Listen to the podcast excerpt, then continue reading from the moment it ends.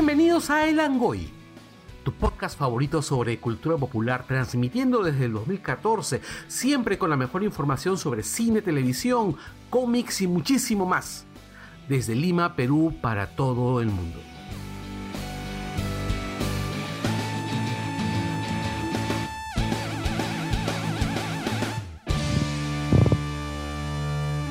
Huela.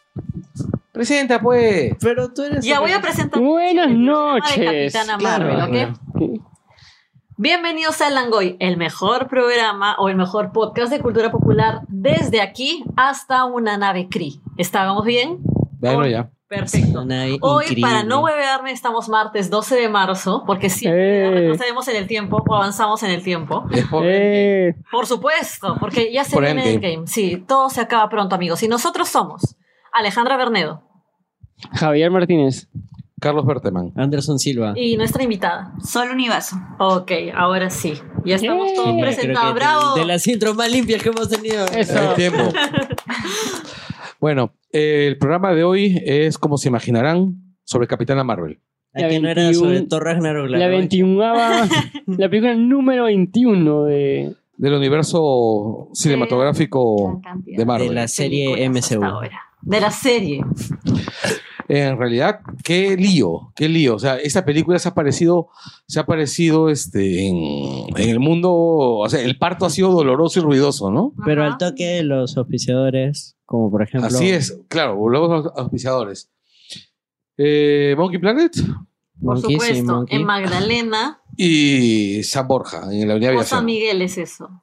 Eh, En la Estamos en Avenida La Marina y en la Avenida Aviación. Recuerden. Marina y Aviación. Marina así y es. Aviación. Es más, Monkey Planet está Segundos eh, en el segundo piso, en el tercer piso hay un estudio de pole dance.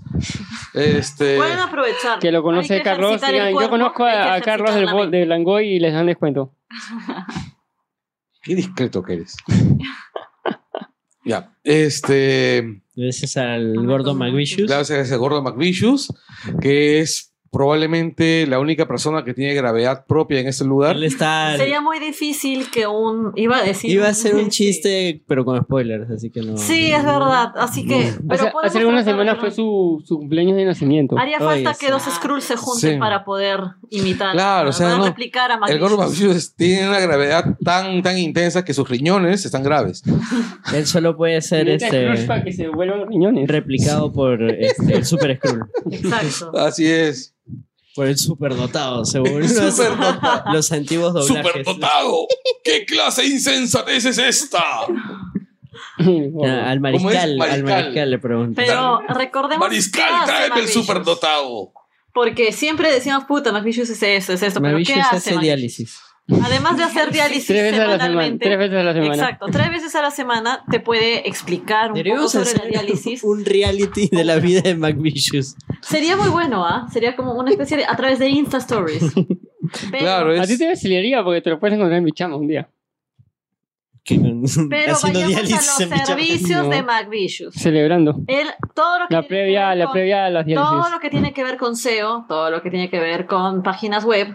Y creo que también se pueden comprar equipos Sí. y licenciamientos. Así es. Tecnostore. Y también te, te para la oficina con máquinas. ¿Tienes una En lata el para el colegio, para la universidad? También, también te puede trancar la puerta parados enfrente así. Así que para cualquier cosa, casi, está McVicious. Sí, Nos mandan un inboxazo. claro. Si es quieres el- saber del más allá, también le puedes preguntar. Porque recuerden que también hay cosas que no puede hacer McVicious. Exacto. Como por ejemplo, Por consumir ejemplo. alcohol. Filtrar líquidos. Ajá, sí. Filtrar líquidos por su cuenta. No, no puede consumir alcohol. Yo vi que se estaba apuntando al Alditus Challenge. Así es él, así es él. De pronto como que toda la semana ha tenido diálisis y, y el viernes está como que ¿dónde es el cagadón?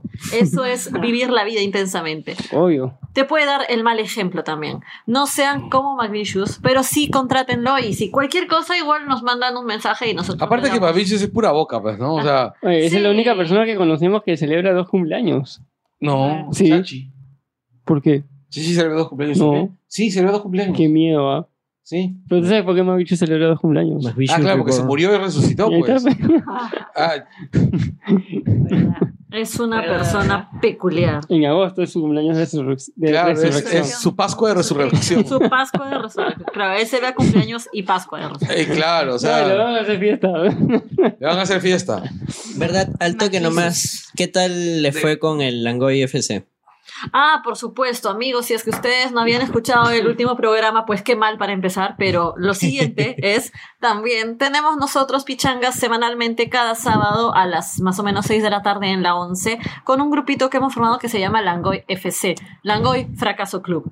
Porque ahí, si tú nunca has tenido la habilidad, si siempre que estabas jugando, no sé, con tus patas y querías ser delantero y te ponían de árbitro en el colegio, este es el Si es que lugar... te escogían. Si es que, y eso, si es que te aceptaban, este es el lugar, este es el grupo que tú estabas esperando, amigo, amiga. Porque también pueden bajar seguidoras, por supuesto. No solo es como que varones, puro calzoncillo tampoco ya está bien.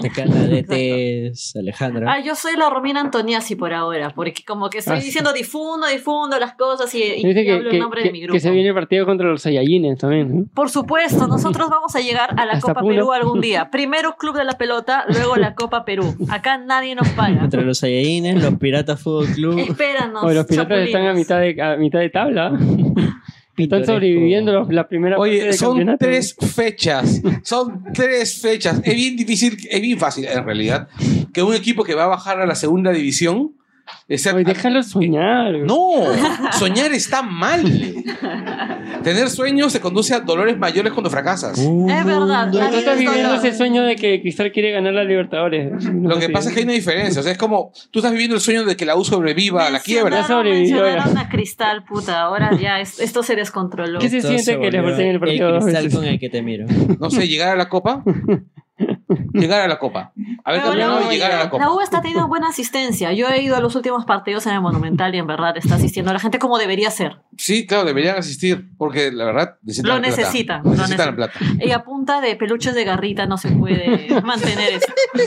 Sobre todo porque es Acabó más feo. peluche de garrita Ah, Garrita y la venta de. Siucho. Después como que hasta ahí quedó. Ah, claro, Siucho. Siucho, digo, lo- claro. Es más, le quisieron pedir plata a Cristal la, por la compra de, de Toñito, de Christopher González. No es presupuesto amigo, pero yo también pueden Ah, colaborar con de paso- Universitario comprando las camisetas para perritos que venden en Plaza Vega. Y paso el dato que hay una, lo- este, hay una lotería en Miami que con el premio, el ganador del premio, el que gana, con esa plata se puede comprar a la U Alianza y Cristal. De verdad. En una. Bueno, te cuento, que, Será. te cuento que Cristal no está caro. ¿ah? O sea, Cristal que vale 30, creo que vale 30 millones de dólares. No, pero para que veas que el premio te alcanza para comprar lo- el, el club con No, todo, lo los que tres pasa es que la U es extremadamente caro. Es un, Ah. club, es un club carísimo. Lo porque es. para comprar un, para comprar la U, o sea, más allá de sus misios recursos, o sea, más allá. O sea, no, no, la no, con la institución deuda no. vale una mierda. Por tema de deuda no, ah, o sea, a, eh, a nivel, a No. nivel clubs. Lo que pasa es que el club tiene un costo y la deuda es parte del costo. No, no, no, pero la, el, el A ver, monto tú, eres, tú eres contador. Dímelo. ya lo ¿El, pa- el sé. pasivo es parte del costo? Este, ¿qué están hablando? Es que alguien habló ¿Por qué de fútbol y se desconectó, se desconectó Sí, sí, Anderson. no, ahí no, no le entró. Fácil si vamos a las noticias porque ya estamos comentando es cositas. Ya, noticias. Noticias. Empezamos con noticias deportivas como volvió Ah. Zidane. Volvió, volvió Zidane al Madrid. Tuvieron que eliminar tres veces en una semana al Madrid. Tuvieron que Fue una semana muy dura. La gente quería ya morirse mejor en el estadio Sí. y que, que cierren este club. Me da mucha ¿Gol, pena. gol de alguien?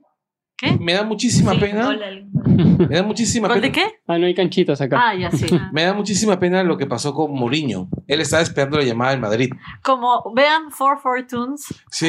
es, No, es un no muy buen canal. No, no, no. Es que en For Fortunes, que es una página de YouTube, un canal de YouTube, canal de YouTube. donde hacen parodias musicales muy pajas. Ahí le hicieron a Mourinho. No, hicieron, no, hicieron una sobre cómo eliminaban al Madrid y otra cómo eliminaban al PSG.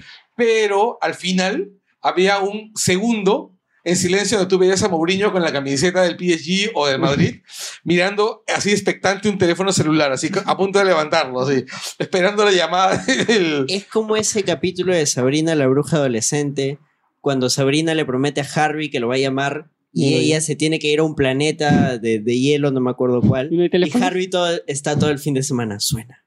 Suena. Ya me acordé de ese capítulo. Ya, es una cosa así. Sí. Oye, pero no hemos mencionado a los Patreons, al toque nomás. Ya, al toque, vamos. Alfredo. O hay cuña. Ay, que a ellos no, los cuña, son sí. especiales, no les gusta la cuña. Yo me he tirado toda una tarde trabajando en esa puta cuña. A ver, vamos a leerlos en manchita. A ver. Dilo, di tú uno y yo uno. Alfredo Injoque Vicente. Oye, y alcanza, para, y alcanza para comer en el patio. Arturo Julca Luna. Carlos Quevedo. La anónima. Ah, verdad, ella no, no ha aceptado todavía que sea su Lo identidad. que me dijo, te va a pasar un nickname hasta ahorita. Ella es Verse. Es Verse. Celso Celaya Valvé. Chongastic. Ah, Chongastic. Eh, Esto es una persona. Eh, no, esos son que se han retirado, creo. Ah, ya. Él también. Qué Acá, pena, acá. era un compañero de la universidad. Ahora voy a chancar. Mm. Daniel Infante. César Campana, ese sí está. Ah, ese sí está. Ya, Diego López. que está acá. Prestándonos la de- casa, es el host. Te toca a ti. Duilio de la Mota. Eduardo Condori Quispe. Acá este es Giving a Hand. ¿Ves que la aplicación lo traduce O sea, solito? Patreon te podría traducir tu nombre. Porque era Giving a Hand, pero aparece en Patreon como dando una mano.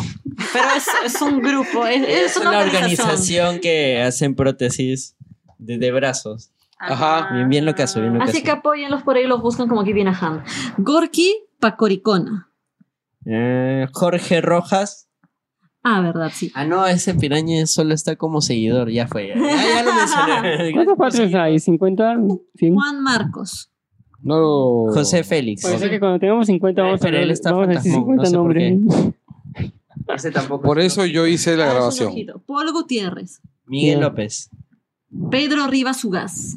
Roberto Bustamante, bien. alias El Morsa. El Morsa. Stefano Ah. Paredes. Ay, qué bien. Stefano Paredes. Walter García. Espera, ¿estos fantasmones qué serán? Ya fue. Siempre anda. Pero ya, pues ya. Bueno, Sí. los fantasmas. Nos vamos a quedar sin voz cuando sean 50 y 100. Igual creo que están en la cuña de Carlos que igual lo amo. Igual sí, porque no, no se ha tirado media tarde por las puras. Ya, noticias. En ocho días, Carlos va, va a salir calato gritando por las calles de ¿Y Lima. por qué eso es noticia? Porque, porque se cumple, la, es el, la, la última firma para la compra de Fox por parte de Amigos, en Disney. ocho días es mi cumpleaños. Sí, pero ¿El los 20? cuentos fantásticos son más importantes. No. ¿El 20? Nunca lo serán. Yo cumpleaños ¿Qué? Es que, es que no saben todas las de qué he pasado con mi cumpleaños. El peor cumpleaños que pasé fue cuando justamente por esas épocas todo el mundo estaba en la expectativa de la guerra. No sé si lo recuerdan. ¿Cuál de guerra? todas las guerras? ¿La de Irak? Irak, sí, claro. Ah, la, ah, la que transmitió CNN en vivo. Por supuesto, porque había transmisión en vivo y era como que Es- mi abuelo no me saludó. Eso fue hace. Yo me tenía que ir a Europa en mi cumpleaños. Eso fue cuando llegó el cable. No es lo recién. Y se tumbaron a las Torres Gemelas y me cancelaron el vuelo. Escúchame. Ah, la miércoles. Yo estaba. Yo fui a la- yo, yo, yo estaba en la universidad cuando pasó eso. ¿Sabes No hubo qué es lo clases más todo el triste? día. Que está contando sus cumpleaños tristes. Y todo el mundo Y le cortaron le, la. Pincho, le llega el pincho, sí. En mi, en mi universidad fue todo este. No, pero ¿qué pasó con tu, con tu abuelo? ¿No te saludó? ¿Te No molestaste con tu abuelo? pues. Porque todo estaba viendo la guerra. Por supuesto. pues. Ya, pues, Ah, pero- era algo importante. Por ejemplo, no, pero es que no es lo mismo, pues. Tú quieres que la gente te salude. Mi hermano también cumplió años y mi, mi hermano cumple el 11 de septiembre, igual que tú. Y también las Torres Él Gemelas. también vive con esa cosa de. Pero éramos pequeños, pues es bien chocante cuando eres niño, porque. Ah, definitivamente, cuando eres niño te importa. Sí. claro. Pero ahora, de Ah, yo también manera. tuve un cumpleaños que yo soy 6 de junio y el 5 de junio le metieron la bomba a Canal 2. Ah, sí. Y tú vivías en Jesús María. Yo vivía en Jesús María. Oye, qué y al día siguiente tenía colegio y me no me cantaron cumpleaños en mi colegio. Claro, pues porque quién iba. Yo ¡Wow! estaba Estaba, destrozado. jateando en la casa de una amiga el día de la bomba. Yo vi el- fue en la noche, pues yo Sí. vi el de- desde mi casa se vio el resplandor. nos despertamos y pues este, toda la frazada Vidrios. estaba llena de vidrios. A mi casa se Y, rompieron. este, y su vieja entra, pues, y dice, ¿está bien? Y luego dice, ¿qué se ustedes juntos? Estamos haciendo Fue la hijitos. bomba, señor. No, fue la no, bomba. en realidad, Fue la bomba. en realidad nos habíamos metido dormidos porque hacía frío. Ya. Ya. Era invierno, Ah, era invierno, No, sí. para un de extra, Mauser creo. está más divertida. La Este, No, No, en pero realidad digo- era bien monga porque éramos... Sácale la vuelta a esta situación. Míralo como que Disney te está regalando a los personajes de, de X-Men y los cuatro fantásticos Así del es, día de tu sí, cumpleaños. fue- O sea, Así no- es. Y además ya está, quisiera yo. te ya está quisiera. ofreciendo convertir a la reina Alien en una princesa Disney. What the fuck? Eh, porque la, la Ah, expliquemos por qué, es de porque- No, Fox ya no Music. explicar un montón de podcasts, ya no, ya no. Expliquemos ahora. Ya, vamos a explicar. Ah, pero así en, en un minuto. No, es que es, En un te lo resumo Eh. reina que la reina Alien. es de Fox, pues. Y Fox Mickey ahora va ya a le puso correa a todos. ya. Entonces, es posible que ahora con la compra de Fox, que eso es un hecho. No, Ah, van a no, ser no, comprada ya. no van a hacer La- eso. las reinas malvadas, pues, Maléfica, la reina Alien. Qué creepy ¿verdad? es esa Es vaina, el eh. universo de las reinas malvadas. Listo. Claro. Exacto. Cerrado. Y Hay también, una serie de Disney que es eh, Los hijos de, la, de, lo- de los malos. Este, ¿cuál es ese? Este, descendientes. ¿Ah, sí? Sí, son los hijos de todos los malos de Disney. Es bien chévere. es- Ah, mañana. Pero, No. eh, pero realmente es buena o, ¿Ah? o es, Es serie de teen, pero o sea, está bien. O sea, lo que voy que va con. algo tan estúpido como Riverdale, donde Archie es un winner. Yo no he visto. No Oye, se murió el papá de Archie. A la mierda. Luke Archie no puede Perry. ser un winner.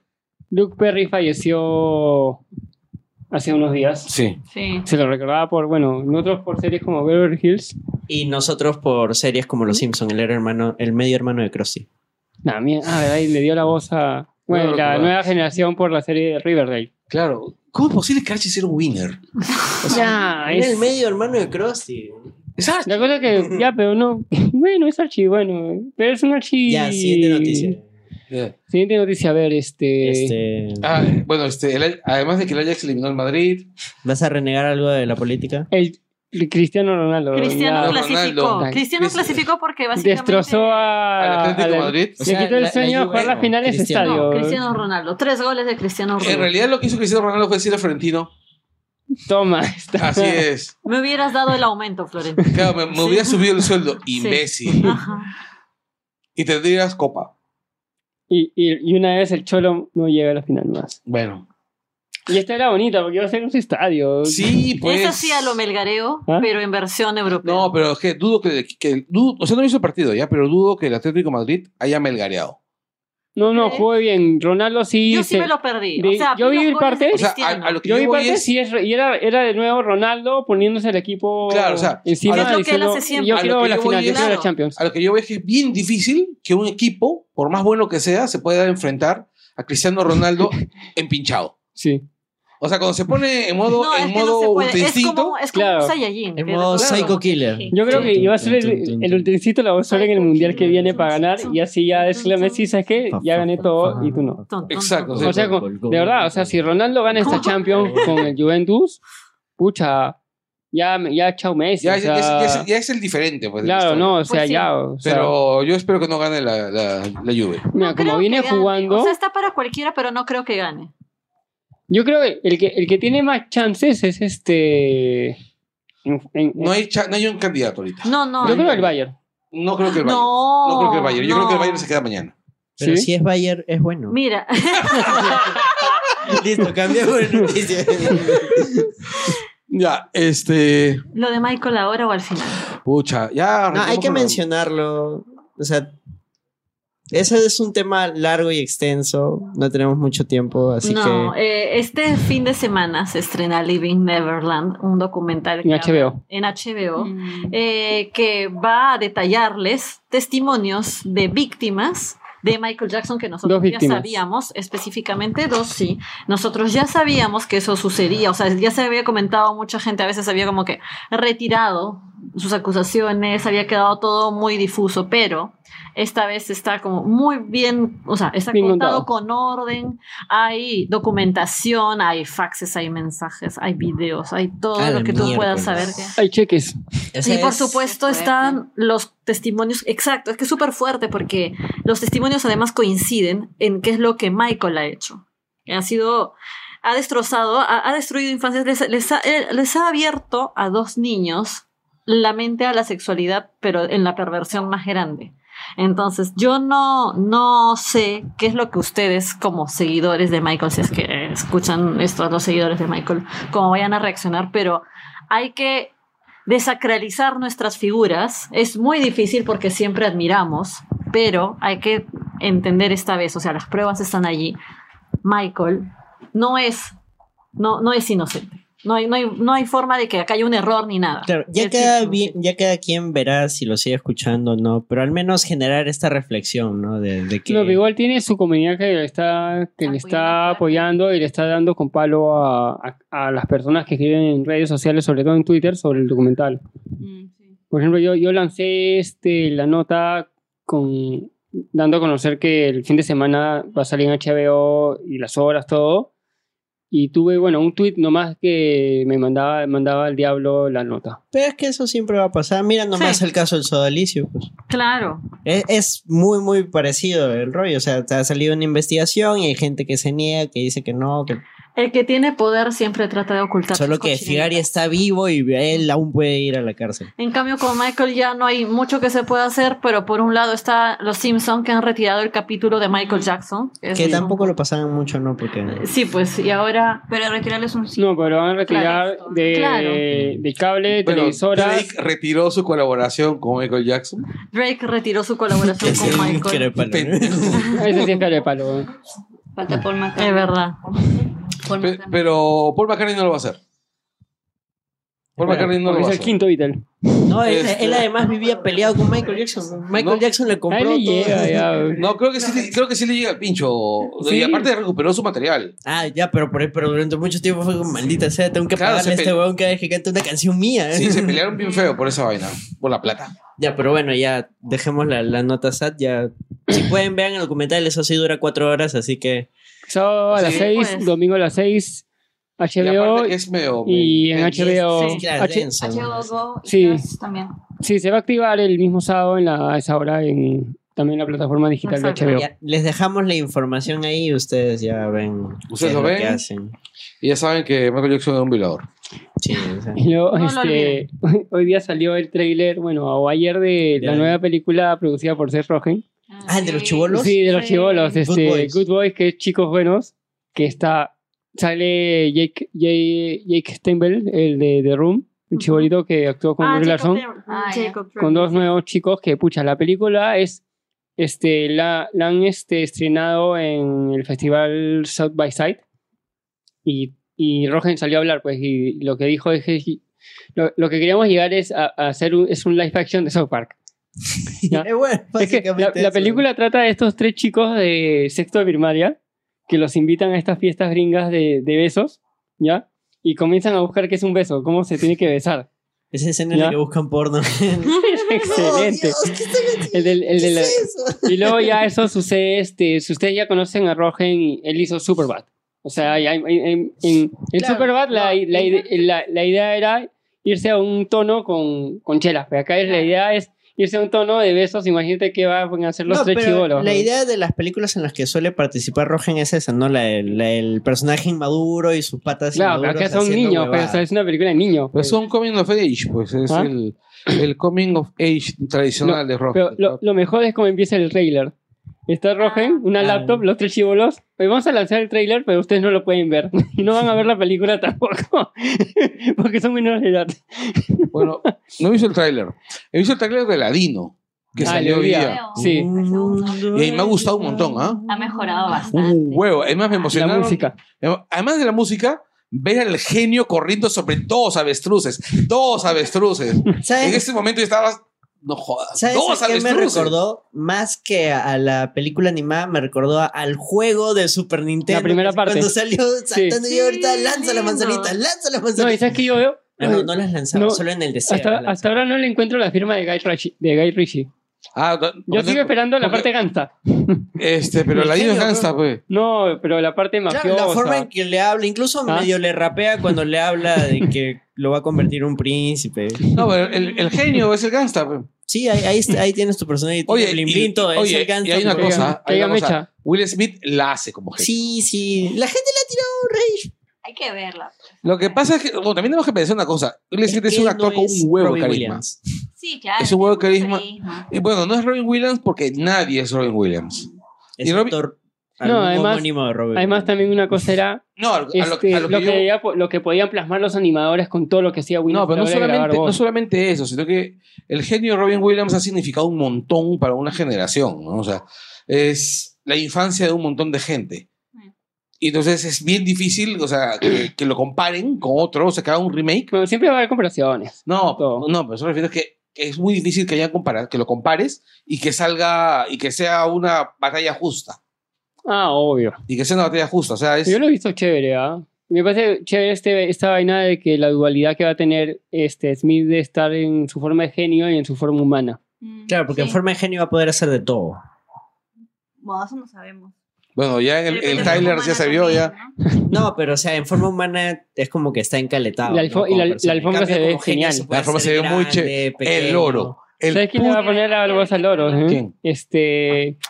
Este actor de. El que le puso la voz a. Creo que es Alan Tudyk. El de Serenity. Ok. Creo que le va a poner la voz. Ah, eso va a hacer que me interese aún más. Soy muy fan de Alan Tudyk. Y este, la película se ve chévere. O sea, bueno, a falta que salga el papá de Yasmín. Todavía no sale. Ah, el, Ah. El, El gordito. gordito. Sí, esa vaina chévere. No, la película sí va. Ay, busquen el, te lo resumo en un minuto de Aladdin es buenazo. No, yo, espero, yo espero que salga esa canción de la con la que presentaban a Aladino. Ah, No, sí, pero- va a salir. Claro, porque sale en la escena. O sea, te ponen en la escena, pero sin, la mu- sin esa música. Ah, Sí, la Porque canción, te- porque esa persiguiendo. Porque te no, están. cuando el genio presenta a Aladino Claro, Ah. entrando a la ciudad. con el elefante se ve, pero sin la Ah, música. para, En la serie, en- no, en la serie digo, en el Claro. en la película animada hay una canción descartada que habla sobre la mamá de Aladdin. Que es bien, bien triste, búsquenla, es bien Bueno, buena. haber normalmente canciones Disney- nuevas, a ver, también dicen. Sí, aparte, bueno, Ojalá Disney hayan siempre tenido este, ojo. este trailer te, te han puesto lo que quería la gente, quería esas canciones. De Sí. todas maneras. Y no, y aparte querían ver al genio, o sea, haciendo cosas de genio, pues, ¿no? O sea, querían sacarse Claro. la espina, ¿no? Tenían que tranquilizar a la gente sobre este El efecto, más que todo el efecto. Ver. vacila el meme este de- del universo de personajes azules. Ah. Megamente, el, el Manhattan, el genio, los Lo- pitufos. Avatar. ¿Qué onda con el color azul? eh?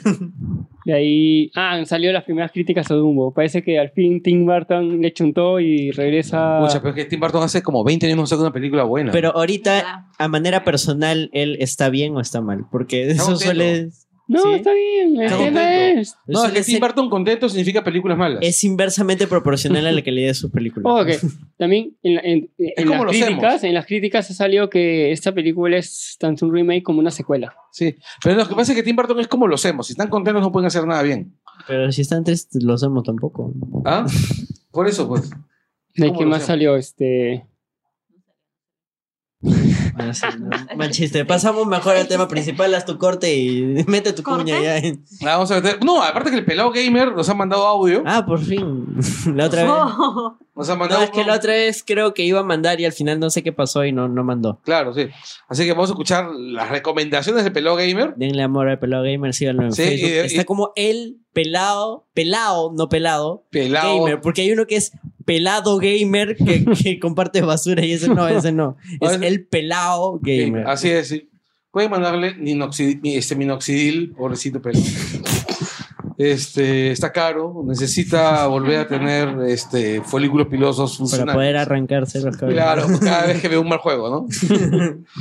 Este, cada vez que Kojima diga que va a sacar este, un remake de Silent Hill y, y lo floree. No, ahora está con el Dead Stranding que está que lo pasé, lo pasé. Claro. ¿Cuándo se supone que sale? Supuestamente a a, salir- fin de- a fines de año. Sí, pero creo que ella dijo que se volvió a retrasar. Pucha. No, los que están diciendo que se va a retrasar son los que lo están probando. No, que son, ya dijeron que, que lo son, que hemos este, visto. jefes de otras este, desarrolladoras que Mm. siempre se invitan entre ellos. Pues, Sí, para- creo para que se decía que lo que hemos visto ya así no va a ser. Una vaina Yo creo que va a salir para PlayStation 5.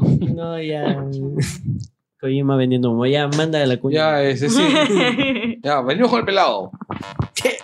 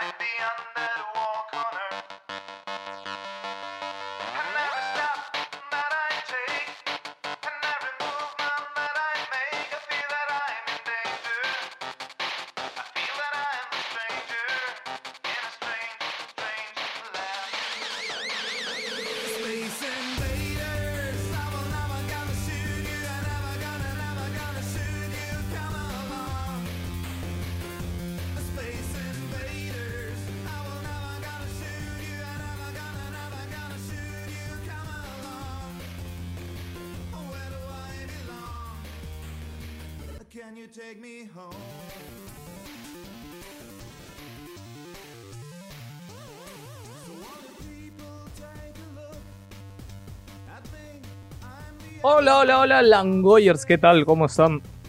Nah, ya. Hola queridos Langoyers, ¿cómo están? Bienvenidos a la sección de videojuegos de Langoy, presentada por su amigo y buen vecino, el Pelado Gamer. Mentira, soy muy mal vecino, pero no importa. Vamos a hablar de videojuegos, gente, y darle como siempre las cosas así precisas y masticaditas para usted Langoyer que esté escuchándome. No se pierda de las cosas más importantes de videojuegos. Sé que la semana pasada no hablamos de videojuegos, pero bueno, voy a tratar de, siempre estar ahí enviándole las cositas a mi amigo Berteman. Empezamos. EA, que como quien no sabe, EA tiene la licencia del desarrollo de hace 10 años de los videojuegos de Star Wars. Si se preguntan por qué no salen tantos juegos de Star Wars últimamente, sí es porque ahora EA tiene el control sobre esto de forma exclusiva. Eh, pero hay un proyecto muy grande de Star Wars que va a salir en abril, se va a anunciar que es Star Wars Jedi Fallen Order. Eh, ¿Qué pasa? Este juego se anunció el año pasado, pero es como que se anunció sin nada, ni siquiera hemos visto el logo, así fue súper horrible.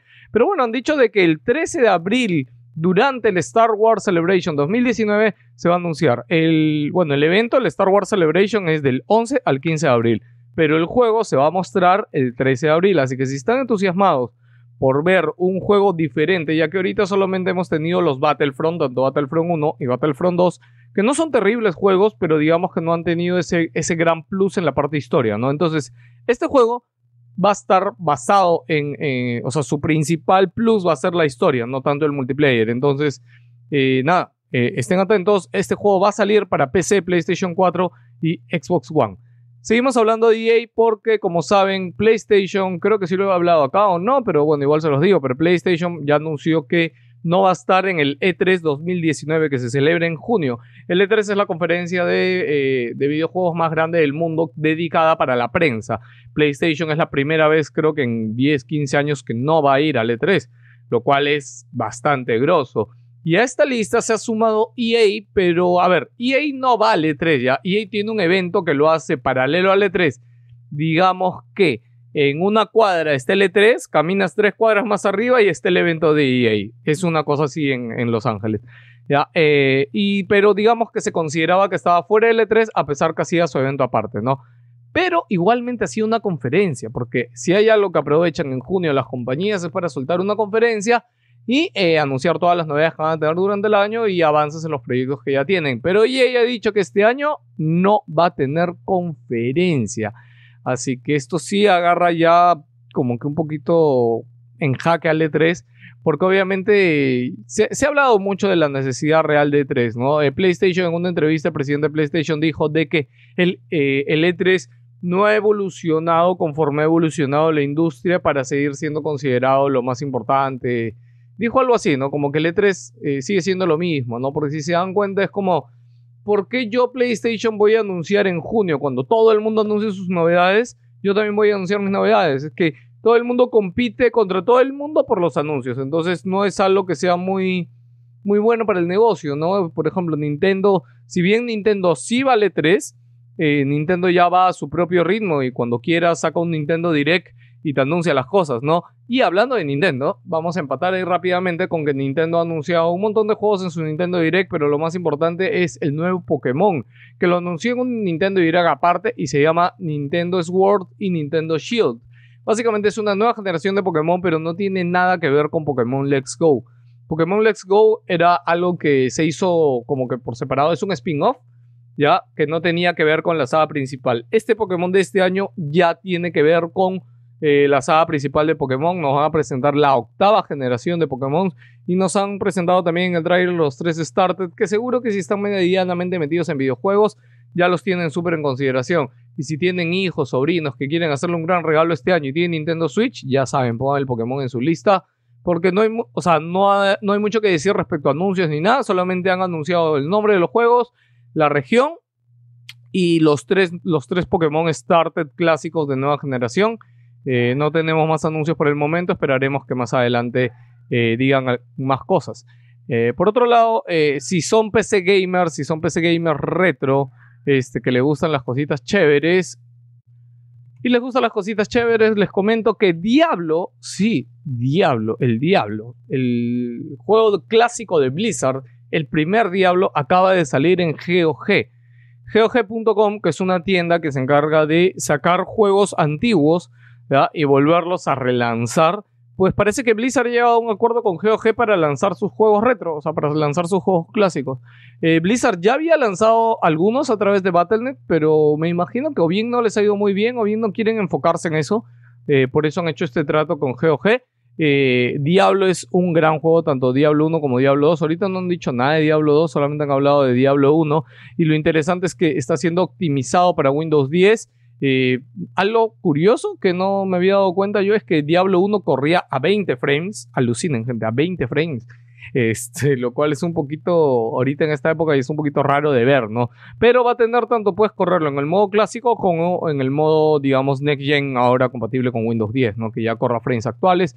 Eh, inclusive puedes correrlo a altas resoluciones como 4K, 8K. Va a tener multiplayer también, eh, que va a ser a través de Direct IP. O sea, obviamente este juego no tenía, te- creo que sí tenía Battle.net en su época, este, pero ahora va, va a tener este Direct IP para poder jugar con alguien por internet. Así que si les gustó, quieren recordar un gran juego, este gran clásico, de verdad, yo no sé cuántas horas le metí a Diablo 1 y Diablo 2, pero estoy muy emocionado por este anuncio, así que ténganlo en cuenta. Eh, para que sepan también, va a seguir el Warcraft 1 y Warcraft 2. Ya va, todavía no tienen fecha, pero ya prontito va a salir. Igualmente con este Diablo, eh, que creo que tampoco tiene fecha. Así que, bueno, seguimos por ahí. Gearbox, creadores de Borderlands, han anunciado que van a tener sorpresas para eh, este evento PAX 2019 que se lleva a cabo el 28 de marzo. Van a tener un, una conferencia en este evento que va a ser el 28 de marzo de 2 a 3 de la tarde y posiblemente estén anunciando Borderlands 3 este día. Borderlands es una saga que se eh, empezó como que muy, muy casual, muy bajita, sin grandes aspiraciones, pero fue un muy buen juego y después siguió Borderlands 2 que expandió aún más este mundo loco de armas, este, y aparte que el modo historia del 2 es mucho mejor que el del 1 a mi, a mi propio parecer. Si no conocen Borderlands, en verdad denle un intento. Ahorita Borderlands 2 lo pueden comprar súper barato en PC, creo que estaba hasta 5 dólares en oferta, eh, o vean un tráiler por ahí porque Borderlands 3 es definitivamente un juego muy, muy a tener en cuenta y si se presenta durante este PAX 2019, uff, brother, va a ser pero ya la, la, emoción así loca, loca, loquísima. Seguimos con cosas, bueno, esto lo tuve que hablar con el E3, pero mis ventanas están desordenadas. Sí, Project Red, creadores de, bueno, eh, The Witcher, The Witcher 1, The Witcher 2, The Witcher 3. Este, y sí, Project Red es la nueva división que han creado para ver el nuevo proyecto de CD Projekt que es Cyberpunk 2077. Eh, ya se vio un gameplay de Cyberpunk y todo, pero para sorpresa de muchos han, ya han confirmado que van a estar en este E3 2019. Y esto solo significa una cosa, señores, significa que el lanzamiento de Cyberpunk está más pronto, más cerca de lo que nos esperamos. Porque si hay algo que eh, ha dicho Cyberpunk desde un inicio, y de hecho hay un documental que ha salido en PlayStation que pueden chequearlo, se llama como que eh, son tres partes, un micro documental de cinco minutos. Uno es la historia de CD Projekt, el segundo es eh, cómo se hizo The Witcher. Y el tercero es eh, cómo va Cyberpunk, ¿no? El, lo que se sabe de Cyberpunk hasta ahora, de, de qué va el juego. Este, les recomiendo mucho verlo si es que no han visto, no han chequeado nada de Witcher o Cyberpunk. Especialmente Cyberpunk es un, es un juego que está basado en el libro Cyberpunk 2077 y CD Projekt se las está trayendo con todo, señores. El gameplay que hemos visto, casi 50 minutos de gameplay, se ve alucinante. Y si va a estar en este 3 2019 es porque posiblemente la fecha de lanzamiento sea o este dos, mismo este 2019, este mismo año, o sea el 2020, de repente antes de que acabe el año fiscal, seguramente en febrero o marzo, como ya no se han acostumbrados a tener grandes lanzamientos. Eh, nada más que decir de Cyberpunk, solo también recalcar de que en el mismo documental que ha sacado PlayStation sobre Cyberpunk, recalcan el mensaje de que Cyberpunk va a salir cuando esté listo. Ya, esto, como saben, últimamente varios juegos han salido como que rusheados. Rusheados quiere decir como que apresuran el lanzamiento y no llegan a ti, o, o sea, llegan mal, ¿no? Este, cuando un juego apresura su lanzamiento, a veces dejan cosas por fuera, no está totalmente pulido, la historia, diálogos, animaciones, no son lo que deberían ser. Y es algo que sí, Project no, no se juega. O sea, Witcher 3 salió cuando tuvo que salir si bien tuvo unos temas ahí menores con el caballo loco, que estaba medio bugueado, no fueron grandes cosas. La historia y todo de Witcher 3 estaba genial, así que estamos seguros. Creo que CD Projekt es de esos estudios en los que los gamers todavía confiamos así ciegamente. Así que tenemos confianza en Cyberpunk, así que creemos que va a tener un muy buen proyecto. Por si no lo sabías, seguimos hablando ahorita de juegos móviles, porque seguramente muchos, muchos Langoyers son fans de Harry Potter y seguramente ya saben que eh, Niantic, que son los creadores de Pokémon Go, estaban haciendo un juego para celulares que iba a tener funciones de realidad aumentada. Pues sí, señores, esta semana eh, el juego se llama Harry Potter Wizard Unite. De ahí lo que va a tratar este juego es como que, a, ver, tú desde tu celular es como que eres un mago y tienes que atrapar o luchar contra bestias en todo el mundo para detener pues esta invasión de magos, etcétera, ¿no? Así que tenemos Wizard Unite y lo que se ha visto, bueno, acá en el podcast no les puedo decir, pero búsquenlo, eh, porque se han visto nuevas imágenes y podemos ver eh, animaciones, podemos ver a Ron peleando con una araña, este, con una araña con patines y es como que tienes que ayudarlo a capturarla y atacarla para, para guardarla. Y lo otro que se ve es como que nos teletransportamos a un, o sea, como que en el mundo real encontramos un portal abierto y con el celular tienes que caminar y meterte dentro de este portal y eh, vas a ver este, por dentro un mundo, te, va, te va a teletransportar a otro mundo, ¿no? O bien dentro de Hogwarts o bien a algún lado. Eh, cosas rapiditas que han dicho o han aprovechado para decir es que vamos a tener tres tipos de, de personajes a los cuales puedes irte. No me acuerdo si eran tres las escuelas, creo que eran cuatro las escuelas de Hogwarts, así que lo que entiendo es que esto más que elegir tu, tu escuela es este, elegir el tipo que eres, ¿no? Eh, y nada más, eh, no, han dicho nada. Ah, bueno, han dado un hint más o menos de que el juego podría salir este verano, ya, eh, que podría ser entre junio de este año y agosto de este año. seguimos hablando con gaming, pero ahora gaming con Google. Ustedes dirán qué tiene que ver Google con, con gaming. pues Google ya hace unos meses mostró su proyecto de videojuegos por streaming. Básicamente fue con el último juego Assassin's Creed que lo podías jugar desde un navegador, eh, obviamente desde Chrome. Como que abres una ventana de Chrome y tienes un juego full next gen corriendo tranquilamente y fluidamente desde la ventana de un navegador, señores.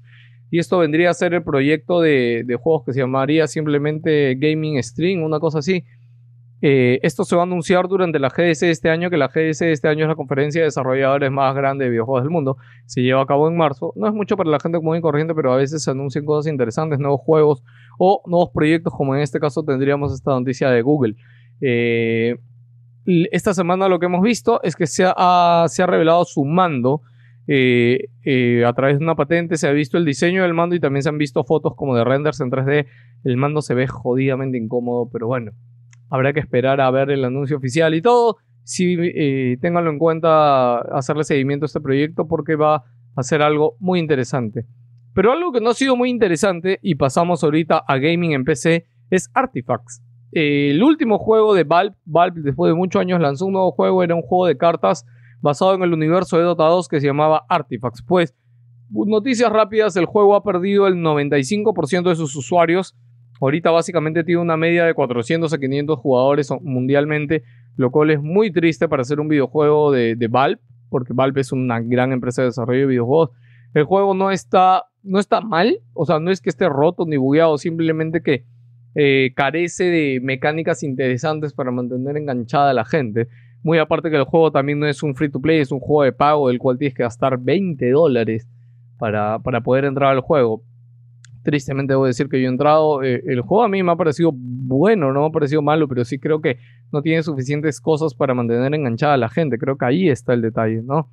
Eh, bueno, y lo- la noticia muy aparte es de que, y el interés en este juego estaba porque Richard Garfield, el reconocido creador de juego de cartas Magic, había estado involucrado en el desarrollo de este proyecto.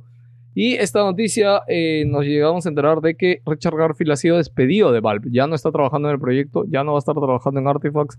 Valve últimamente no ha dicho noticias de Artifacts. Eh, la última cosa que se sabe es de que, bueno, o sea, el 29 de enero fue la última actualización de Artifacts. Desde ahí no hemos sabido más del juego. Supuestamente tendría que salir nuevos parches, nueva temporada con nuevas cartas, etcétera, pero seguimos sin saber nada más que ahorita Richard Garfield ya no es parte del juego. Una lástima, de verdad. Eh, veremos cuál es el futuro de Artifact. Lo, único que creemos y estamos seguros todos es que esto es muy, muy, muy difícil de recuperar y de levantar un juego después de tremendo catástrofe y tremendo encontronazo que han tenido. Eh, rápidamente, la otra semana sale. eh, bueno, vamos a hablar de lanzamientos, señores, ya para que estén un poquito al día de la actualidad de videojuegos y que estén atentos a los lanzamientos. La semana pasada se lanzó Devil May Cry 5, el cual ya está siendo alabado por la prensa y si quieren, bueno, si alguno recuerda el clásico Devil May Cry, pues este regresa recargado y extendido. Seguimos con que esta semana salen dos juegos importantes, The Division 2 y One Piece World Seeker. One Piece World Seeker eh, viene a ser una nueva entrega eh, de juego. Hace mucho no tenemos un juego de One Piece de este tipo, que es como que un mundo abierto, con una historia desarrollada original de One Piece. Así que si son fanáticos de One Piece, chéquenlo. Y The Division 2 es la continuación de la entrega. The Division 1 en su momento fue un poco un fracaso. Después lo arreglaron y fue bueno. Y este The Division 2 la verdad, todavía yo no he probado la beta ni nada, no puedo decirles mucho del juego. Lo único es de repente que sean un poco cautelosos porque eh, Division 1 de por sí ya tuvo problemas. Espero que con Division 2 hayan de verdad aprendido las lecciones y estén sacando un producto como debe ser. Y la próxima semana sale Sekiro Shadows Die Twice. Eh, mírenlo por el amor de Dios, Sekiro se ve que va a estar increíble. Es de Hidetaka Miyazaki, del equipo de Front Software, creadores de Dark Souls, de Demon Souls y de Bloodborne. Así que este es un nuevo juego, es un nuevo mundo, eh, el cual dicen de que es más accesible, o sea, es más accesible, quiere decir de que a, veces con Bloodborne o con Dark Souls era como que muy difícil, la, curva de, dificultad era, no era tan fácil que la gente se enganche al juego, ¿no? Entonces dice que Sekiro es tiene una curva de dificultad mucho más este, fácil para los nuevos, pero a la vez dicen que el reto es igualmente para los que somos fanáticos de este tipo de juegos. Así que estén atentos a Sekiro. Eso ha sido todo conmigo, pelados. Los quiero mucho. Gracias, Langoyer, por escuchar el programa y por estar aquí. No se olviden de que si quieren seguirme en mis redes, pueden buscarme en Facebook, Instagram o Twitter como El Pelado Gamer. Normalmente hago streaming y en mi Instagram, de hecho, todos los días ah, hago his- historias sobre las noticias más importantes del día de videojuegos y de tecnología. Los quiero mucho, pelados. Nos vemos. Chao.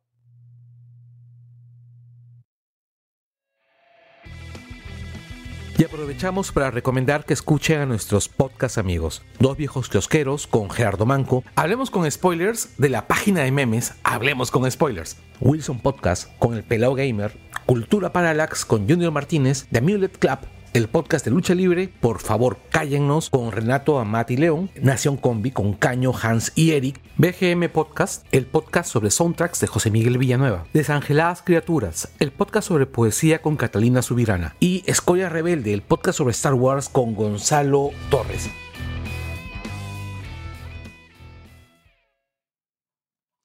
Y estamos regresando con el tema de la semana, que es Capitana Marvel. Eh, definitivamente todo un lío con Capitana Marvel. ¿Por dónde empezamos? ¿Por Con lo bueno, por lo malo? pues. ¿Por el qué? ¿Por lo bueno? El- y lo bueno, ¿O lo vamos malo o el haciendo- contexto. O vamos haciendo Contexto. bueno, malo, bueno, malo. Ya, contexto. Arranquen ustedes. Contextuales.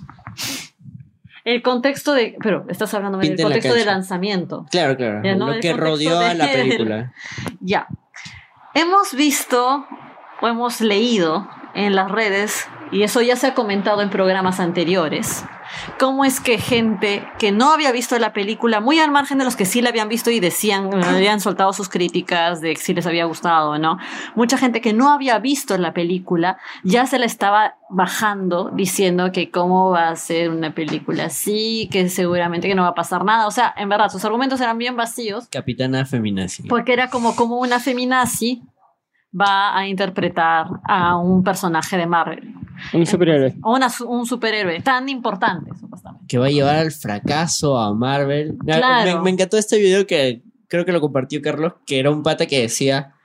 Este, cómo Capitana Marvel, no, cómo todo el mundo vio el fracaso de Capitana Marvel, menos Marvel, y la película todavía no se estrenaba. Entonces, yo no sé cómo previó el fracaso, de repente el pata venía en un futuro Está alterno. rivalizando, Y- y- ha superado lo del boicot. fácil. Fácil era un reptiliano. a- El boicot- Solo el boicot cusqueño, ¿no? seguro un Skrull. Seguro era No, y lo de más gracioso es que transmedia. Había un boicot cusqueño. Ah, es una historia maravillosa. Te la tenemos, te la tenemos que contar con chelas. Este, Eso sí es importante. Espera, ¿un Algún día habrá cusqueño Language a, a la película. hubo un boicot cosqueño a este. A solo, a solo. A Star No, Wars, no, a- a, la a Star episodio Wars. 7. a- episodio 8. Ay, ay, Episodio ay, ocho. ahí me cuentan. Ya.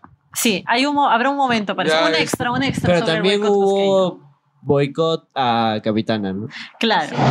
Hubo boicot a Capitana Marvel. Ya no funcionó. Capitana Marvel ha sacado 455 millones de dólares globales Ya, mira, en no el vamos a primer fin de semana. este, Más de 66 mil, más de Más de medio millón de personas en Perú ya la vieron ya. No vamos a contar extranjero porque ahí la gente dice, no, es que se ha estrenado en China antes, bla, bla". Ya, solo en Gringolandia ha hecho más de 150... 153 mil. Ya, millones. un chupo de plata, Millones, no jodas, 53 pero millones. tiro el Acá en. Perú Sí, también tiene unos números que son inmensos. O sea, el Pacini lo ha publicado y ustedes pueden ver. No, no- Está entre lo- los los- mejores estrenos. ¿ah? Sí, los, Es eh, el, me- es el mejor estreno de una película en solitario del MCU. Le, le ganó a, a todos. a mi causa A Tachala. todos. A A todos. todos. Le ganó a todos. Es más, y yo estoy y por convencido. una muy buena No, cifra. Y yo es estoy que convencido- arriba iba Tachala, creo. Y yo estoy convencido no, de no, que- ahora T'Challa está abajo. No, Por eso, pues, dice le arriba iba Black Panther. Iba en pasado de ahora ya no. Tu, tu, tu, tu, tu. Me gusta esa cuña, ponla. Taca, taca, taca. Pero qué bacán. Y fueron justamente esas dos películas con mayor compromiso, con mayor agenda, las que se encuentran como que con la acogida que mucha gente creyó que no iba a Y que ocurrir. tuvieron también el rechazo. Mira, acá Exacto, tengo, acá tengo, No acá- solo no sí. acá tengo el número, ¿ah? Intentaron propiciarlo. El primer No fin de ocurrió. semana la vieron 195 mil peruanos, bueno, en Perú, y Black Panther la vieron 114 mil. Ya. Imagínate, pues, o sea, Yo no Ahora, ¿por qué le que decían feminazi? a- Eso lo comentamos en el programa pasado también. Sí, o sea, básicamente son, lo pueden buscar, son descontextualizaciones De declaraciones de de, declaraciones Larson. que encima no son ni exactas ni nada. O sea, ella dijo A y la gente dijo Z con patatas. ¿no? Exacto. Y finalmente se estrenó la película y bueno, ya como ustedes están escuchando, hay un montón de muy buenas cifras, pero también la crítica, o sea, y la recepción, creo que por el público que más iba, a- a- al que más apuntaba, también ha sido de la más positiva. Sí. Que eso es lo importante usualmente. Ahora, sí, creo ahora podemos pasar a que al... Yo quiero hablar de una vez... a ver, Ah, ¿qué Hubo un problema con Rotten Tomatoes también, creo. Ah, que ¿no? cerraron... Que hubo. Eh, en Rotten Tomatoes, la crítica al público lo había calificado con 33%. Y creo que lo que hicieron ellos fue eh, borrar como 29.000 críticas y hizo que se subiera la crítica del público. Dijeron que no, que no habían sido ellos, sino que habían sido un bots. Bots habían borrado. Lo que pasa... ahí- ¿Eso ha sido ahora poco? Sí, hace poco. Después sí, del estreno. Ajá, ajá. Bueno, es que asumo que de vez en cuando limpian cuentas que piensan que son bots. Claro, pero ¿por qué específicamente? No, yo asumo que lo hacen para, para varias otras... bueno, Yo, yo siento que debe ser un proceso... Ojo, esa, esa, esa empresa es de Warner, así que. Sí, es verdad. Yo Es creo verdad, que es un proceso que lo tienen y como Ahora, ha sido yo- capitana, ahora también- todo el mundo se ha dado cuenta. ¿no? ojo que también, Ah, a, pa- a pa- a partir de Capitana Marvel y todo el chongo que hubo en Rotten Tomatoes, o sea que tuvieron que desactivar la crítica del público, este, están viendo de cambiar los algoritmos. lo, lo que habían Ah. cerrado Tanto, sí. era tanto el público. One to See. Claro. No eran críticas todavía. Era No, el- pero es que el one to see, pero tú puedes escribir. O sea, tú la, la- la voy a ver y pones, tú puedes poner por qué la vas a ver. En cambio, la gente está poniendo. No es una crítica, pero todavía no la ves. No, pero ¿por qué? Es que no es una crítica. Es, Claro, pues es- por eso no es una es- crítica. Es, es- el One to See, es el por Claro, qué la pero no ver. es, so- no es solo que pones el botón y ya. No, sino claro, Que es puedes el poner un la texto o una historia de por qué la vas a ver y la gente ahí ponía. Claro, puedes anotar No la tus voy impresiones. La ponía, o tus sea, todo era razones, sí. negatividad. Cerraron eso. Ellos mismos lo hicieron, o sea, no le dijeron como que Marvel u otra, alguien vino, "Oh, cierra esa vaina, no, ellos mismos lo cerraron. Y a raíz de eso están viendo el cambio, el cambiar sus algoritmos o la manera en recibir estas vainas, tanto de, del público como de los críticos. No, no, es que era, era ya este un tema negativo, pero al insulto. O sea, era ya, no era que, Era que- troleo, o sea, era no era que yo este, voy a ver la película, pero no la voy a ver porque es una feminazi que no sé qué, que no sé qué. O sea, era todo Ya, los imprope- Era, era una tontería. Era, Lo que están buscando es un control de trolls. claro. Exacto. O sea, era gente que ponía que em, este, voy a ver la película, pero en su texto te ponía Huevada y media. hueva y media que de verdad no debía Claro, ponerse. o porque sea, yo entiendo que hay gente que no le llamaba la película porque simplemente en los trailers, los Claro. efectos, no sé. Hay gente que, por ejemplo, ponía. Yo vi algunos screenshots que ponía este. Yo la voy a ver, pero pucha, yo la voy a ver, de igual no me llama la atención porque he visto los trailers y no me han gustado. Pero había gente que de frente, yo la voy a ver, pero no, es una es, es feminazi, que no sé qué, que no sé qué. Y O sea, ahí fue que ataques. bajó el. el Claro, es donde, es donde Sí. desactivaron. Porque odia Porque al todo hombre. era, era ya era, era un tema de hate. Odia Ya, al hombre blanco heterosexual. Firma Pepito de Ciudad de México. Exacto. Y, pero yo creo que hace rato Warner ha ido de, preca- de precaver eso porque ya se venía con otras películas o con otras cosas, pero Solo que acá le reventó el chupo. güey. es que acá era, ya era una película con súper presupuesto de marketing. Sí, O sea, pues. Y era un personaje clave, pues también. También. O sea, todo lo que venía ahí es por eso que nosotros mencionamos el contexto. Dentro de todo ese contexto que Es se que estrena este no Capitana es Marvel. un mundo ideal. Exacto. Ve que feo con esa canción. No, y también este, las primeras, las primeras, este, igual las primeras, la- las funciones de prensa que fueron afuera, este, lo que ponía la gente en redes no era tan, tan bombazo como, la, como otras películas de Marvel, o sea, eran cosas precavidas que te decían sí, o sea, que la gente en sí de verdad esperaba, Por eso, espera- Decían esperaba más. espero más. Por eso en general era un espero más. quisiera Sí. que empecemos por hablando ¿Qué de, la película en ¿O sí. de qué? Este, Ah, ¿Qué es lo que piensan ustedes que, que ha fallado, que pudo ser mejor, que pudo Podemos mejorar? ir, claro, por primero por lo menos para poder ir subiendo. Exacto, para Ya. terminar una nota alta y la gente se vaya contenta. eso, eso es positivo. Ya, ¿qué es lo que de repente no me agradó tanto? Em, pero voy a, dar, voy a tratar de ser lo más objetiva posible porque personalmente empiezo comentándoles que a mí me gustó la película, que la disfruté. Eh, de repente no salí diciendo, wow, ah, la, la- la mejor película que he visto de Marvel, porque no lo creo.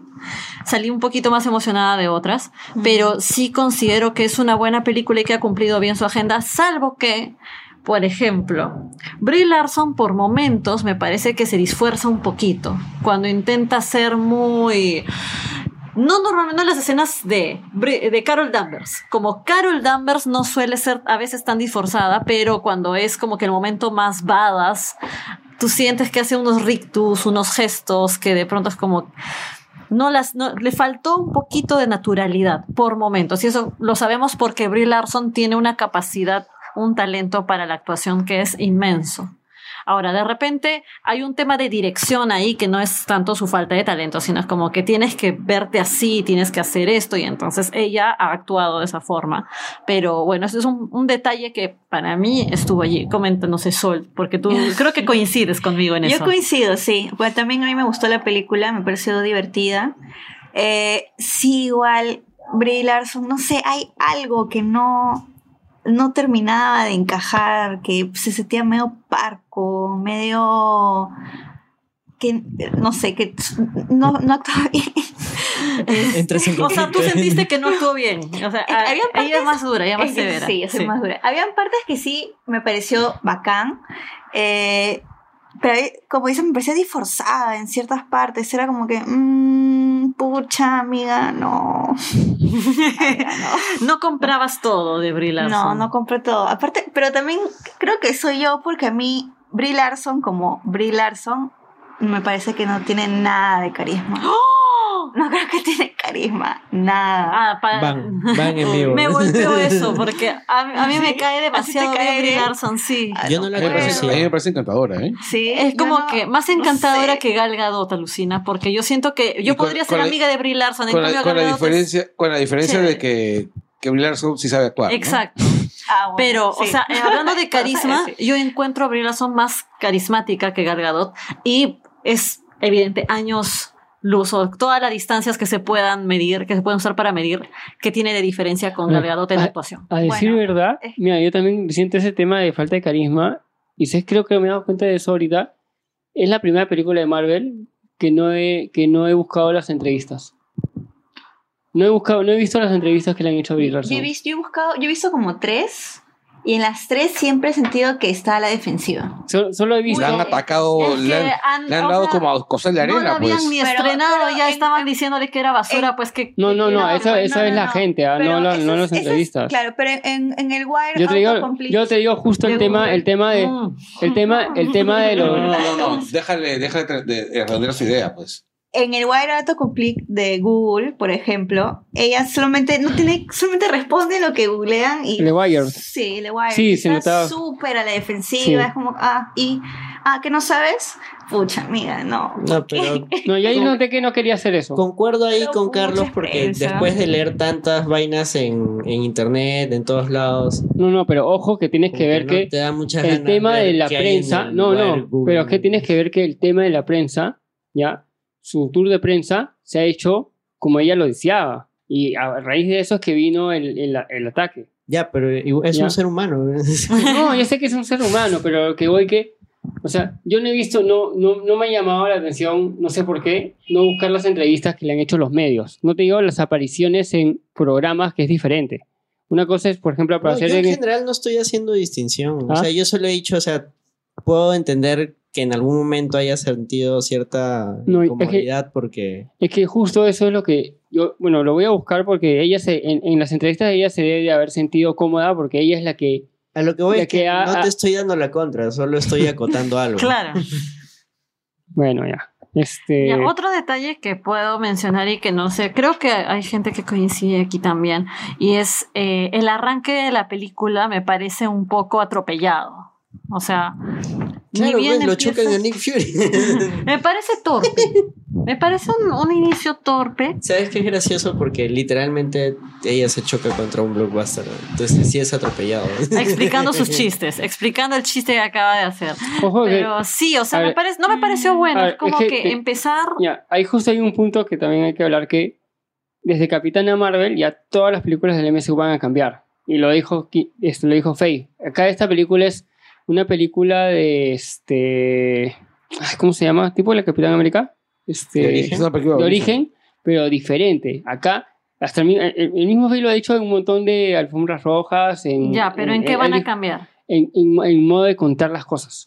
Sí, Ay, yo o sea, Pero, ellos, ¿sabes? ellos tenían su, su línea de el universo Marvel se cuenta así. que es en cambio- Ya, superhéroe, pero- En cambio, en poderes, Marvel- Villano, fin. Ya este Pero te lo están contando diferente. Mira. es un comienzo. Ah, ya, ok. Claro, Claro. o sea, han querido variar, no les ha salido Mira, tan bien. Claro, es que dentro de la variación tú no puedes decir, ya, vamos a cambiarle, voy a, o sea, puedes cambiar tiempos, jugar con los tiempos de Es que narración y lo que tú quieras, pero de ahí a no contarlo eficientemente. ¿Y qué no sabes qué que pasaba si lo hacían si lo hacían con su fórmula? No, no lo Ya. digo por la fórmula, no lo digo por Si la fórmula. si no ¿sabes te está qué? dando la contra. Claro, no lo digo por la fórmula, es más, me parece que puede ser muy adecuado querer jugar con algo nuevo y eh, la innovación Solo que siempre... no es- les ha salido. Claro, pero no les salió bien. Los primeros Tal 15 vez minutos son pesados. Sí es como, ah, ya, los Cree. O sea, lo entiendo, sí. O sea, tú querías que como que inicie ella de chica en la tierra. No, No. no, no, lo digo por eso. No, ¿Sabes no, no. Yo Solo creo que dice lo que, que, está lo, mal lo ejecutado. que dice que la idea Exacto. estuvo bien, simplemente que la plasmaron mal. Exacto. Exacto. Ya. O sea, yo no quiero una fórmula de que cuéntenme Carol cuando era niña, Carol cuando se fue. No, o sea, puedes ponerla con los Cree, pueden empezar con el final si quieren de la historia, media- Ha ¿ya? comenzado media redes como Pero-. Claro, a lo que yo voy es eso, es la forma en la que lo narras, no el orden en el que lo narras. Ojo que acuérdate que también el personaje no tiene memoria, o sea, Pero eh, no importa eso, o sea, ¿No? yo voy, yo estoy yendo No es a-. Yo, claro, o sea, no, yo, yo estoy yendo al punto de que hay un trabajo de guion que no está bien hecho porque necesitas uno tratar de, por más que ella no tenga memoria, Oye, la amnesia es un que- McGuffin ahí, ¿ah? claro, es que tú no puedes no tener ella bueno, memoria, yo lo han hecho como cuatro, cuatro pero personas. Primero, hubieran hecho que se creara una especie de enganche entre el público y los Cree, más que simplemente decir, ah, ya, como acá está Carol, Más o bueno, como acá está Capitana Marvel, entonces, si tú ves que la protagonista está ahí, ah, seguramente ellos son la gente chévere. Ellos son Cuando- los, Ya, los polis cuando- Ahí- espaciales. ahí- hay otro- veías que, ah, que- ahí hay que otro no punto, justo. Este, Mm. esta película, ya en esta película, y lo, y lo ha dicho todo el toda la gente de Marvel, esta película tú ya tienes que saber el universo Marvel para comprenderla. Y los Chris, de los Chris ya se ha hablado en Agents of Shield En Shield. y en la mayoría de películas del universo. Claro, de repente es una película que te pide un poquito más para entrar. No, pero curiosamente, o sea, he oído comentarios de gente que no sabe nada del MCU y que al contrario dice que sí ha entendido la película. O sea, es que se entiende. Es que la película se deja entender. Es que sí se entiende el tema y mi único detalle, como les digo, porque creo que tal vez no lo, no lo estoy explicando del todo, es yo no creo que tengan que contarme la historia de los Kree, ni cómo, o cuál es el origen, ni por qué se mechan con los Skrulls, ni nada. O sea, solamente es, hay algo que podría, Claro, algo que podría haber creado un enlace con el espectador es que tú vieras una interacción distinta con los Kree que pudiera hacerte como que ser parte de su bando para que en el momento del giro, Para que te duela Claro. más el giro. claro, tú digas, no puede ser, y tú a la vez junto con Carol, Como el delfín hasta el fin. No. Es que justo por eso lo digo, o sea, no Y- le podían dar, no, le podían dar ese giro porque ellos ya te habían presentado cómo eran los Kriegs in Nation of Chill. No, pero a, Pero a no lo que va visto- es que Es que lo que voy, pero pero es que puedes sí. presentarlos Es que- como la nueva, fa- lo, como la familia o el ambiente en el que se está moviendo alguien y tú meterte y, y comprarte el, el lío Mira, de los ah. Kree. para plasmártelo, una escena de más camaradería entre ese grupito. Exacto. Y ya, o sea, no, no que me Sí. cuentes más de los Kree, no que me cuentes No, más de la guerra, no, sino que los personajes yo los sienta míos. No son Vínculo- datos. Un vínculo emotivo. Exacto. Exacto, no eran datos, sino el claro, vínculo una emocional, claro. eso. Por ejemplo, que una noche antes de ir a la misión, ellos han, hayan estado compartiendo, no sé, una cerveza espacial. Bueno, pero si tú notabas, Pero los pero si, pero si tú notabas, si tú notabas, ellos, ellos querían, eh, eh, eh, siempre ponían a, a Verse a un lado, porque saben que no era Kree. Ya, que Ah, bueno, todos chupen y eso, ver si pero- estaba aparte. Ya, listo. La O sea, exti- se o sea, podía hacer. eh, para ellos la- la- era la, la eh, ah, ¿cómo lo digo? Este, La excluían. era la excluían, porque es como que un paria para ellos. Mira, Pero eh, un pequeño, una pequeña parte de vínculo que yo no sentí más bien que le excluían era cuando están entrando a la nave y comienzan a hacer chistes entre ellos. Pero yo no sentí que le excluían. no, claro, yo, yo ahí sentí como que ella formaba parte de la dinámica. Pero no. Honestamente, yo sentí que lo único que, lo único que te hacía ver a los Kree como los héroes era el hecho que tenías a dos actores triple A Exacto. Ahí, y- que a Jude Law y Larson Exacto. ahí entre ellos Sí. y tenías a este cómo se llama Dijon. ah yo no sé qué Dijon, miércoles este que ya había sido villano en, Entonces- en, en Guardianes de la Galaxia. No lo hubieran metido ahí porque si ya viste Guardianes, a este pata se va a volver malo, tienes, a va la, a tienes a pasar. la chica esta de, de Crazy Rich, Rich Asians este haciendo de cómo se llama de cretina. Claro, que supuestamente iba a ser la mala cuando todos no sabían. exacto. Este la que era básicamente la, la ¿cómo se llama la contraparte chica? de... Santana de Glee ahí Mira, a mí no, sí. o sea, la, la rival la rival estrogenada a mí O sea, sí. más que todo la película ha sorprendido a todos porque cuando la... no Con- esa parte no sorprendió a nadie los, No, no. los malos No, ya lo sé, lo que voy que... Es que nunca la- te o sea, unes mucho o sea, ellos. Es tú como, cuando empiezas a ver los trailers Ajá. y a leer todo ahí. lo que había Ajá, salido, sí. te ponen primero que este que el personaje de, de Jude Law e- e- era Marvel. Luego te dicen que la este, esta Kree Pero eso eh, fue era- prensa. no, no, pero espera, pues que termine. Dale. Que- o sea, lo que voy que todos se habían imaginado la historia con los trailers y ton- con toda la info que había salido. O sea, la villana supuestamente era este esta actriz que dice Annette Bening No, no, no, no, no Ben Bening, sino China loca. este, la China loca, Ay, yo no sabía. ¿ya? Yo. No, no vi esa. Al contrario, a mí me dijeron todo lo contrario, que era como que Churlo va a ser el malo. Sí, y no que Law iba a ser el malo porque él es John. John. John. John Bonachón sí. Dear John. Ya, Tatum. Me hubiera puesto Channing Tatum. No, el, honestamente, eh, a mí sí me. La idea de que cambien de género a Marvel. A, a Marvel. Marvel, A Marvel. Marvel. Problema A Marvel. de la. A mí me pareció bravazo. ¿Ah? A mí me pareció bravazo. y- No, no, a mí me Ya, pareció no, brazo, ¿qué, pero. es, ¿Qué es lo malo? No, no, o sea, te- tengo tres puntos. Tres que me sorprendieron dentro de la historia. Uno, que cambien de género a Marvel, que ya estaba, además de que ya todo el mundo lo sabía. La Ujú. científica, Mar. Claro. Eh, que cambien el rubro de lo que hacía, porque Marvel era un guerrero Kree que baja a espiar a Tierra y luego se convierte en el defensor del planeta. ¿Ya? Y otro detalle más es que hayan saltado temporalmente tanto para explicar la naturaleza de los Skrulls. Porque esta, esta situación en la que están en la película es la de Post-Secret Invasion En los cómics. En los cómics.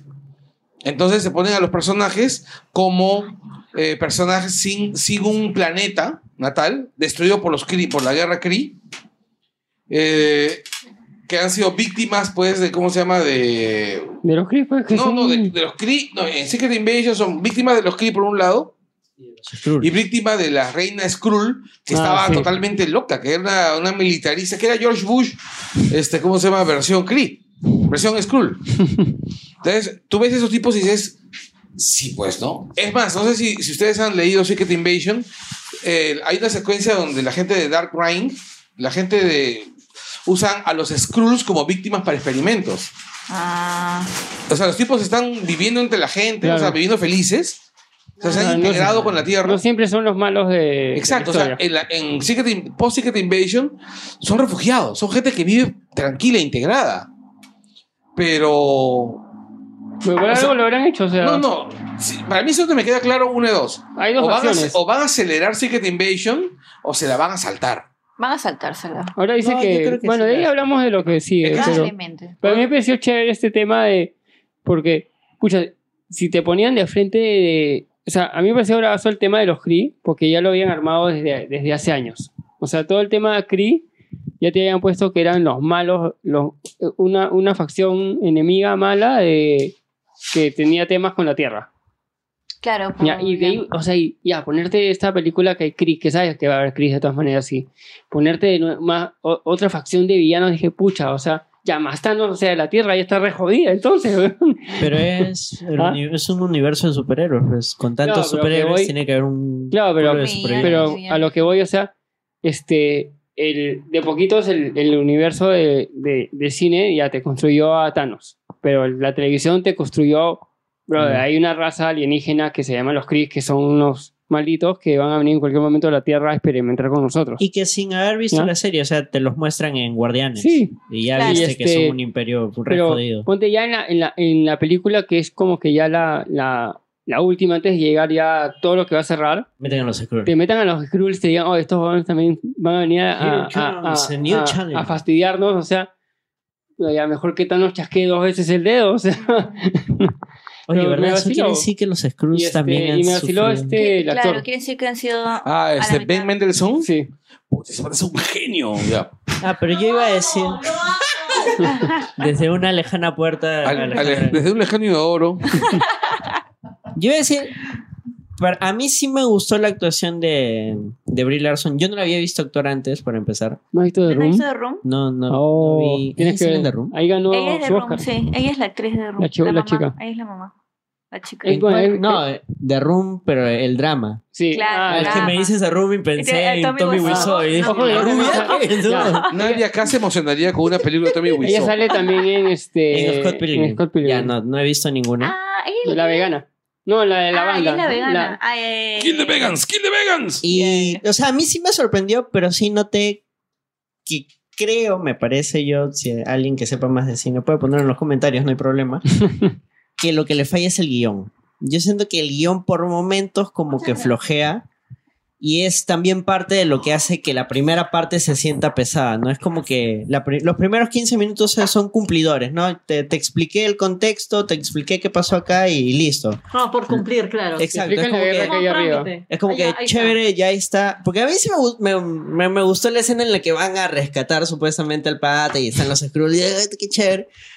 Pues, o sea, es cumplidor. Yo como fan sí, sí me, me emocioné. Pero sí, como mirándolo objetivamente, sí, o sea, no es la gran cosa, es, es chévere. No fue wow, fue. Eh, Ah, ya. Sí. no fue como el perrito de Es que te van, te van, Wow. te van, raspando. te van poniendo la carnecita en cada, Sí. En cada Hasta parte. que se cae a la tierra y empieza Arma Mortal, Capitana Marvel. Ahí empieza arma mortal, empieza este. Mentiras verdaderas. mentira- tiempos violentos, todo empieza. ¿Verdad, no? Hay ¿Ah? un montón de, de easter eggs de tiempo. Sí, es que son de 90, pues tenían que ponerlo. sí. Y más si tienes a Samuel L. Claro. Jackson, o sea. No, además, Sí. es- esa parte sí. O sea, todo lo que es en la Tierra, yo sí lo siento noventero. O sea, es como Ahora, que retroceden en el lo- tiempo y todo lo bueno y lo malo Ahora, de lo una que, película. lo que sí tuvieron una buena Hasta producción eso, porque, o sea, hasta en la película. porque lo sientes 90, o sea, o sea, Mm. o sea, han tenido una muy buena, eh, un buen equipo que ha tenido que producir todo ese tema de, de locaciones, de vestimenta, porque sí era 90, o sea, en ningún momento se te pasa que, que pasa un auto volador. Mira, Como le dije a Carlos, identifiqué que era 1995 por la música, porque eran Ah, hits claro. de Claro, era el, 1995. El álbum, el álbum de de Nine Garbage y de... No, Nirvana. Nirvana es del Nirvana. 91, pero la canción de Garbage. Oye, y la de No Kurko- son del ¿Tú 95. te imaginas lo que pensaría Kurt Cobain ahora de saber que tiene música en una película de Disney? Yo creo que le molestaría más otra cosa. Iba Porque quería que su música maleado, llegue pero no. lejos, pero dependía de cómo. Como es una película con agenda, se puede decir feminista, Le hubiera- él le hubiera le hubiera gustado. Estaría Hay como que ya, bueno, Estaría, pues. o sea, pucha, así como cuando firmó para la super disquera, que es, pero bueno, esto va a llegar lejos. no, cuando firmó con Griffin. Cuando- sí. Cuando firmó con Griffin, yo lo odiaba a Griffin. Creo pues. que al final no estaba Pero era la única contento. manera de. Era la única manera para él de llegar a lo Creo que que no era un buen ejemplo. Lo que no le gusta, lo que no le gustaría es otra cosita, no sé, que lo hubieran puesto para para una película con no sé con la roca. No, creo que- Sí, ahí sí, no, ahí sí sería- sí. Yo lo haría. No, toda la vaina, la, la parte de internet, un genialidad. Ay, buena. Es muy bueno. Cuando van a abrir la caja negra. Bueno, es que en- ¿Qué es en- eso? O sea, En estas películas tú esperas que tengan varias cosas bien logradas. Una de ellas es la producción, una cosa es la investigación, o sea, la ambientación, todo ese tipo de cosas. Por ejemplo, Lamentablemente eh, no, no, no solemos esperar que tengan un guion redondo. mm. por eso digo, ha, ha tomado Ojo, y- las cosas buenas y esta- y malas de una película de acción Y noventera. ojo que esta Ajá. es una de las pocas películas del MCU donde ambos directores este, han, han hecho el guion también, ¿ah? Ah, definitivamente, que son guionistas y, y directores. Pero yo creo que ahí Han los sido han, estado, los han estado, les han dicho, ah, mira, muy bonito tu guion, pero ¿qué No, tal no, si no. cambiamos No, no, esto? han sido este, ellos Me dos. late, ah, me late. Ella- han han sido este la directora que ella escribió parte del guion de Guardianes ha sido el otro el otro director que no me acuerdo que, que ha hecho y han sido dos, dos guionistas también o sea han sido tres en total han sido tres mujeres y un hombre Mm. en escribir todo lo que es el tema del guion y la historia Igual yo, yo, yo sí, así no Pero se sí ve ha tenido algo flojo. Yo creo que hay alguien ahí de Disney diciendo ya esto sí, esto no, esto sí, esto no. Ya, ya ahí está. El, el revisado, este sí, imprimir. Ahora, Que debe haber algún tipo de filtro siempre como para asegurarte de no ser demasiado. Claro, por e- Anna eso. Boden y Ryan Fleck, ujú. que son los directores slash guionistas. Los datos, amigos. Son de este, películas bien indies, así. Bien indies Sí, y bien exacto. indies. Bien, indies lindis. Ah, No, pero es, claro, sí. Y poco experimentados y que han tenido mal rate, o sea, han tenido mal puntaje antes sus películas. O sea, no han sido tan. sí. Sí, ah. No, es que también como el chico este que hizo eh, Homecoming, que también venía del universo indie. Sí. Ya. Waititi venía del universo. Waititi también. Qué bonito El pata Waititi. me gusta. Waititi's hay que- Life is Love. No, Ragnarok está para verla en mute nada más. Como que, ay, ya, Ey, qué no, buena, qué le buena. Ah, No, la verdad, Ah, luego, luego, ahí nada más. yo me voy a comprar mi Blu-ray de Ragnarok Con Immigrant yo estoy, yo estoy esperando que, ¿cómo se llama? Que Topher Grace haga una, una edición, una edición de. Ragnarok. Sí. Porque él es capaz de hacer buenas ediciones. Hace Que la- buenas ediciones. Así es, lamentablemente no Pero sabe actuar. con su pata No. No, pero actuó muy bien en Black Clansman. Ay, no Ah, sé, es yo- cierto. Es Ese era el- el papel sí, sí, que sí, estaba el que- necesitando. Aunque yo no podía quitarme la cabeza que era este. Que era Es, es el brother de That Era el 72. bro de That Es el 70 amigo de con bigote.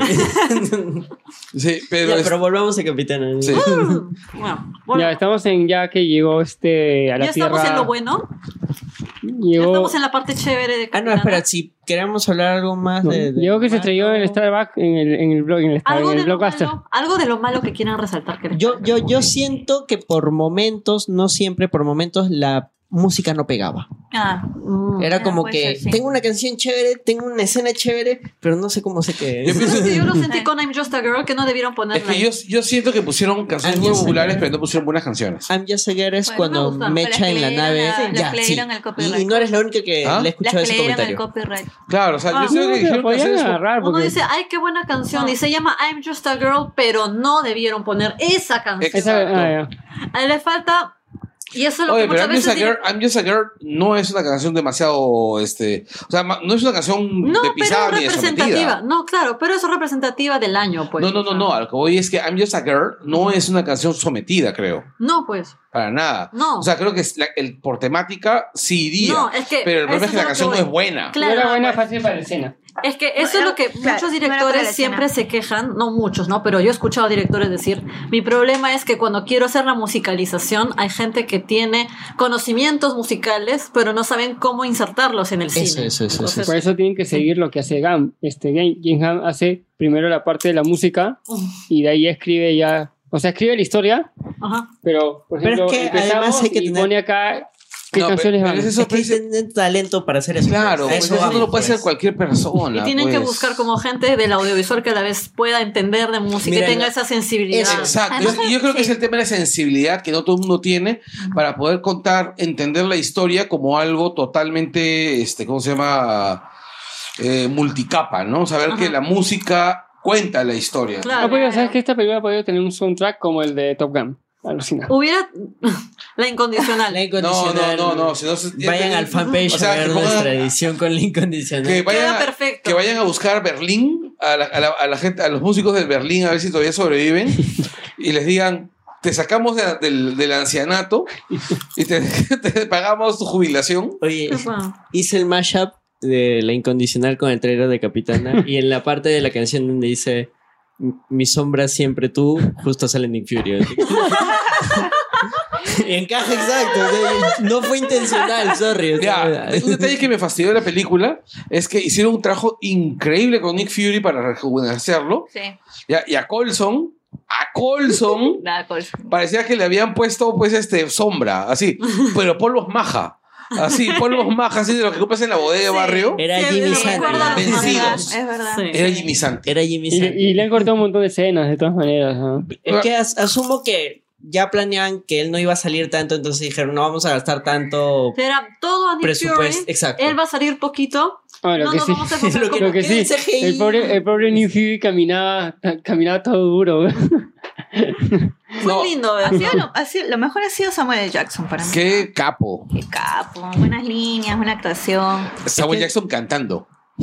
Samuel Eso Jackson fue, con eso fue inédito. ¿Ah? Sí, Con el gatito. con el gatito. lo Luego cuando dice, es un flerken. Ya, esa parte que en el cómic es de Rocket, Ya. Acá lo hacen los Kree. lo hacen los, los Skrull. Porque tenía que hacerlo los Skrulls, Claro, tenían que hacerlo. Ah, claro. No tal. iba a aparecer Rocket, oh, es un flirky.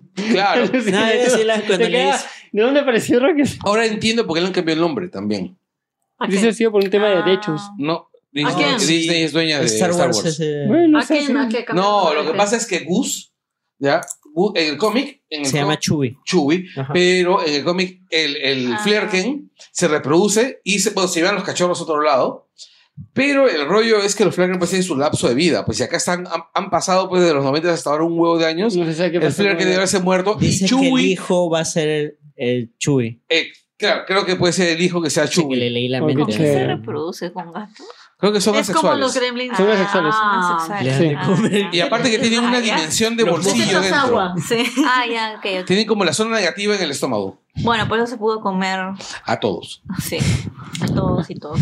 Oye, esa Sí. escena es igualita al cómic. Es Iguali- exactamente igual al cómic. igualita. Es más, yo me compraría ese Funko, un Funko así del, del gatito este. Pero Ay. yo te dije que había un gatito y dijiste, no me gustan los gatos. Te Hay voy a dos. mostrar No, no, no, no. Fueron cuatro gatos los No, que no, No, que- estamos de peluche. Ya, amigos, hay un Funko. no, hay dos.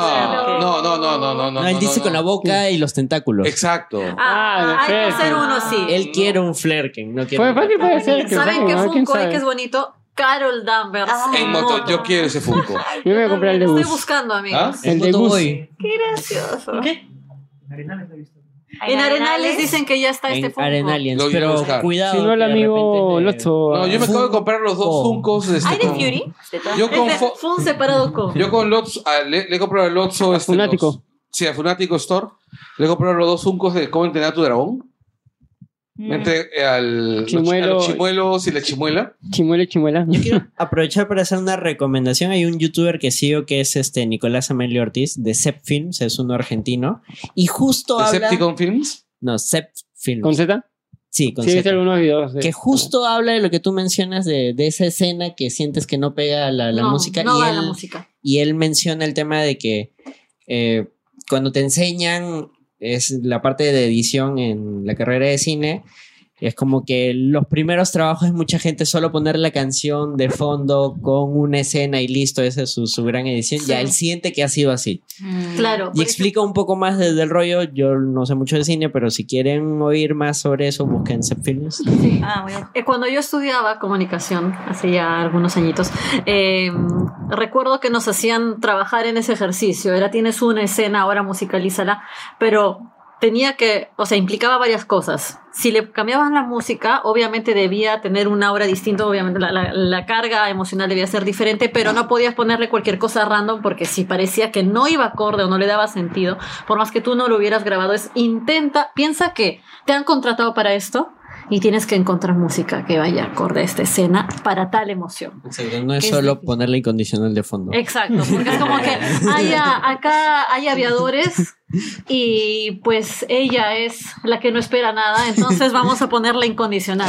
Claro, es que por eso hay algunos directores que se caracterizan por un estupendo oído, Exacto, como Tarantino, por supuesto. como Gunn, como Spike Lee. Pero Tarantino Spike- tiene a Como Robert Spike Lee, Rodríguez. claro. ¿Ah? Tarantino tiene a Robert Rodríguez, por ejemplo.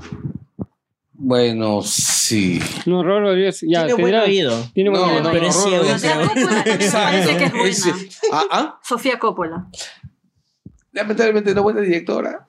Es buena directora. Pero pasa lo mismo con Robert no, ha Rodríguez. hecho, no, lamentablemente. No, no es buena directora. Ha hecho dos películas Ha buenas, que son María Antonieta y La Virgen Antonieta Suicidas. y- No, Lost in Translation.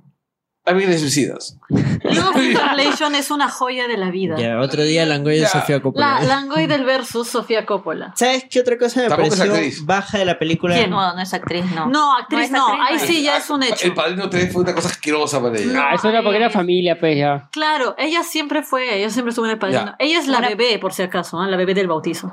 Ah, sí. Ya, ya. Sí. Ya, volvamos a este. a- Otra cosa Ah, a Capitán baja Marvel. de Capitana Marvel, pero que ya es, entre comillas, normal en las películas de Marvel, es el, en este caso, el revelado villano que es... ¿Cómo se llama el actor? Jude Law. Jude Law. Jude Law, Jude, Dumbledore. Jude Papacito Low. Sí. Pero que no, muy guapo y todo, pero acá siento que es como que está en, modo- en piloto automático. No, está en, en modo dame mi Exacto. cheque. Sí, es En modo dame mi cheque. no me, no me gusta. no cobro. No me, no me gustan los lentes de contacto que me han puesto. Es que eso suena, es como, ¿a qué hora acaba? Vine, Ah, ahora- cumplo, ya está. Ahora, Ah, mira, sí, me recuerda a alguien detalle- que he visto grabar este audio la semana pasada. ¿Quién? Ah, Taran, taran. Este, en los cómics creo que su personaje John Rock, John Rogers, ¿no? John este, está obsesionado con un, con un personaje femenino, no sé quién, la, la enfermera, no sé X. Y Hello, Nazi. siento, o sea, de- dentro de lo poco que me han mostrado el personaje y del, del guion simple que le han dado acá al hombre, que él está obsesionado ya no solo este nivel mentor, aprendiz o este imperio o soldado, sino que él está obsesionado con, con Carol. No, está, está noico. Porque está pensando que en, en algún momento va a recuperar la No, porque incluso le dijo, yo te di mi sangre. O sea, mi sangre corre por tus venas. O sea, yo siento que el, el pata está...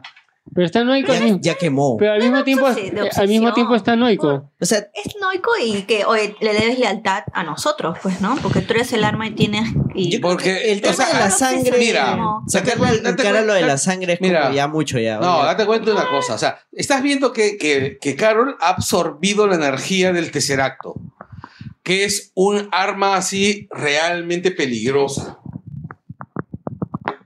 Sí, pero ponte, no sentí esa urgencia Eh, por no, parte de... a lo que voy es, si tú ves esa vaina, ves que esa placa te, Claro, imagínate- te la encargan para que la conviertas en un arma para la gloria del Imperio Kree. Imagínate lo que hacía Red Skull nomás con el cubo en armitas. Pues imagínate todo ese poder en No, un sí, ser humano. Sí No, entiendo ya, todo eso. Imagínate que sabiendo que esa huevona se está yendo hacia el rival. Entonces dice, no, tengo que hacer algo. No. Y como el tipo es un orgulloso de primera, Claro. le dice, yo te di mi sangre, gracias a mí eres lo que eres. Y estás viva. Es lealtad, pues. Eso, Exacto, no, me la debes. siento que por ahí un poco Eso me parece de- incluso... Muy militares. comportamiento- No, el comportamiento súper tóxico del pata que te dice... Sí, es súper, súper tóxico.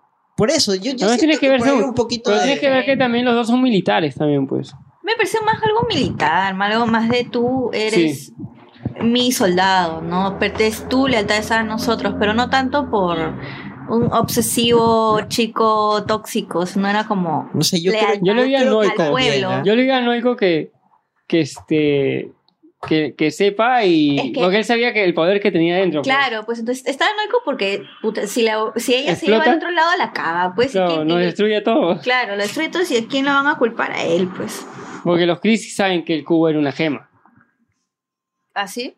Yo creo que sí, de todas maneras saben que era una gema. No, yo creo que solo sabían que era algo súper poderoso. ¿Sí? No, yo creo que sí sabe que es una gema.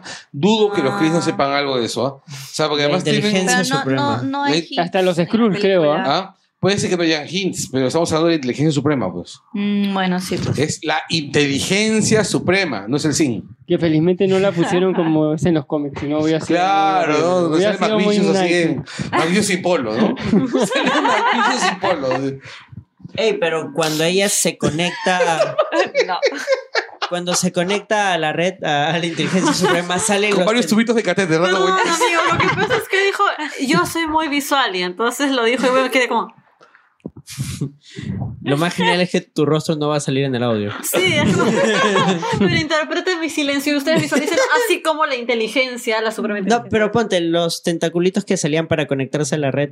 Tipo Matrix, pues. Este, sí, pero este, Ah, era un guiño. sí, claro, es un guiño a la inteligencia suprema porque la Sí, pues. inteligencia Ahí está. suprema tiene Te pongo, justo tentaculitos. me acabas- me hace- me- con eso me has hecho acordar que por eso estaba no, por eso el personaje de Jude Love está todo así, porque acuérdate que No, la tienen con sí el- entiendo pero la eso. tienen con- Yo la tienen además con el- estaba diciendo. Controlada con el controlada con el chip. Ajá. Que, que ahí me recuerda un montón esos collares que utilizaban para inhibir los poderes de los mutantes.